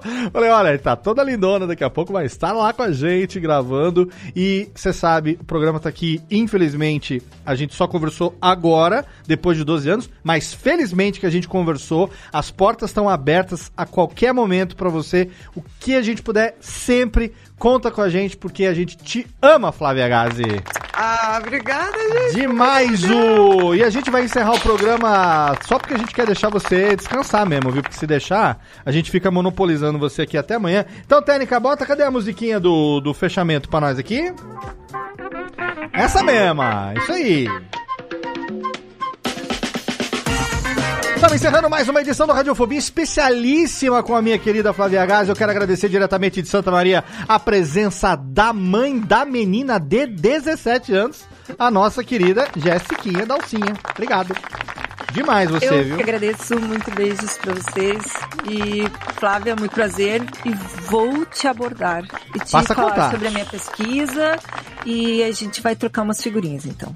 Faça contatos aí com a Flavinha nas redes sociais. E vocês têm tudo para ser BFFs, viu? Vocês duas aí se combinam demais. Obrigado também, menino Chester, menino dos Pinex, que amanhã faz aniversário. Que pra quem tá ouvindo no podcast vai ter que jogar no, no, no- pesquisar no, Twi- no Instagram pra ver a foto, saber quando foi. Parabéns para você. Obrigado mais uma vez. Muito obrigado, Léo. Muito obrigado, queridos amigos e ouvintes. E eu quero dizer que eu já era fã da Flávia e agora eu sou muito mais. Muito legal poder conhecer a história dela mais a fundo e conhecer esse background das pessoas que a gente admira na internet, né? Então, parabéns, Flávia, pelo seu trabalho.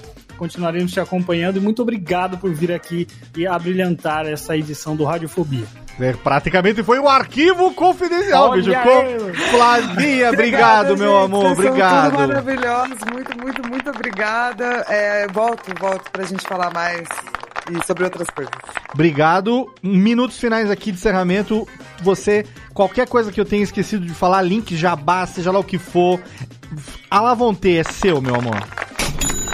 Eu sou a pior pessoa pra fazer jabá do mundo, Ah, gente. então beleza. Segue eu lá nas redes. Eu falo uns bagulho. Eu falo os bagulho, tá bom. Então eu vou te você tá ajudar. com turma nova, né? Turma nova abrindo lá de imaginário que eu vi. Isso, é porque quando sair, acho que já vai ter acabado. As inscrições. Ah, bom. É, exato. Mas eu tô fazendo um curso gravado. Ó, Daqui a pouco ele chega. excelente. Então, Esse foi spoiler, viu? Exa- Olha aí, então, ó, exclusivo! Mas ó, fica aqui então, mais uma vez, flaviagazi.com.br, que é o site, arroba flaviagazi no Twitter e no Instagram. E nesses dois você vai englobar tudo, porque lá no site vai ter os links pra tudo que a gente conversou praticamente. Obrigado, Flavinho. Um beijão pra você. Não vejo a hora de te ver de novo, viu? Saudades. Tamo juntos. E obrigado a você, querido ouvinte, você que nos acompanhou na gravação ao vivo, pelo YouTube, pela Twitch também. Você que fez o download do podcast em radiofobia.com.br barra podcast e ouviu mais esse episódio que está publicado no agregador de sua preferência. Seguimos, daqui a duas semanas tem mais. Obrigado pelo seu download, pela sua audiência. Arroba Radiofobia em todas as redes sociais e lá você vai acompanhar também os links dos nossos integrantes para você poder saber aonde encontrar esses Retardex Mentex aqui. Obrigado pelo download, pela audiência. Um abraço na boca e tchau!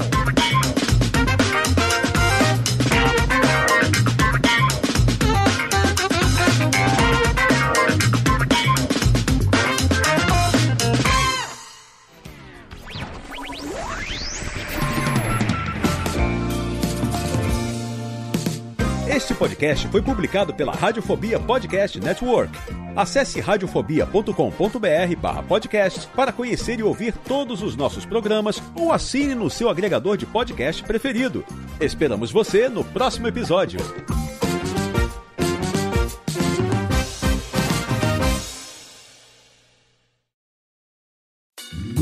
Oi, eu sou o Antônio Viviani e quero convidar você a ouvir o nosso podcast Voz Off. Desde julho de 2017, eu e meu amigo Nicola Lauleta temos o prazer de conversar com as grandes vozes do rádio, da TV e da publicidade do Brasil e trazer suas histórias até você. Se você, como nós, é apaixonado por locução, acesse vozoff.com.br e acompanhe nossos episódios aqui na Radiofobia Podcast Network.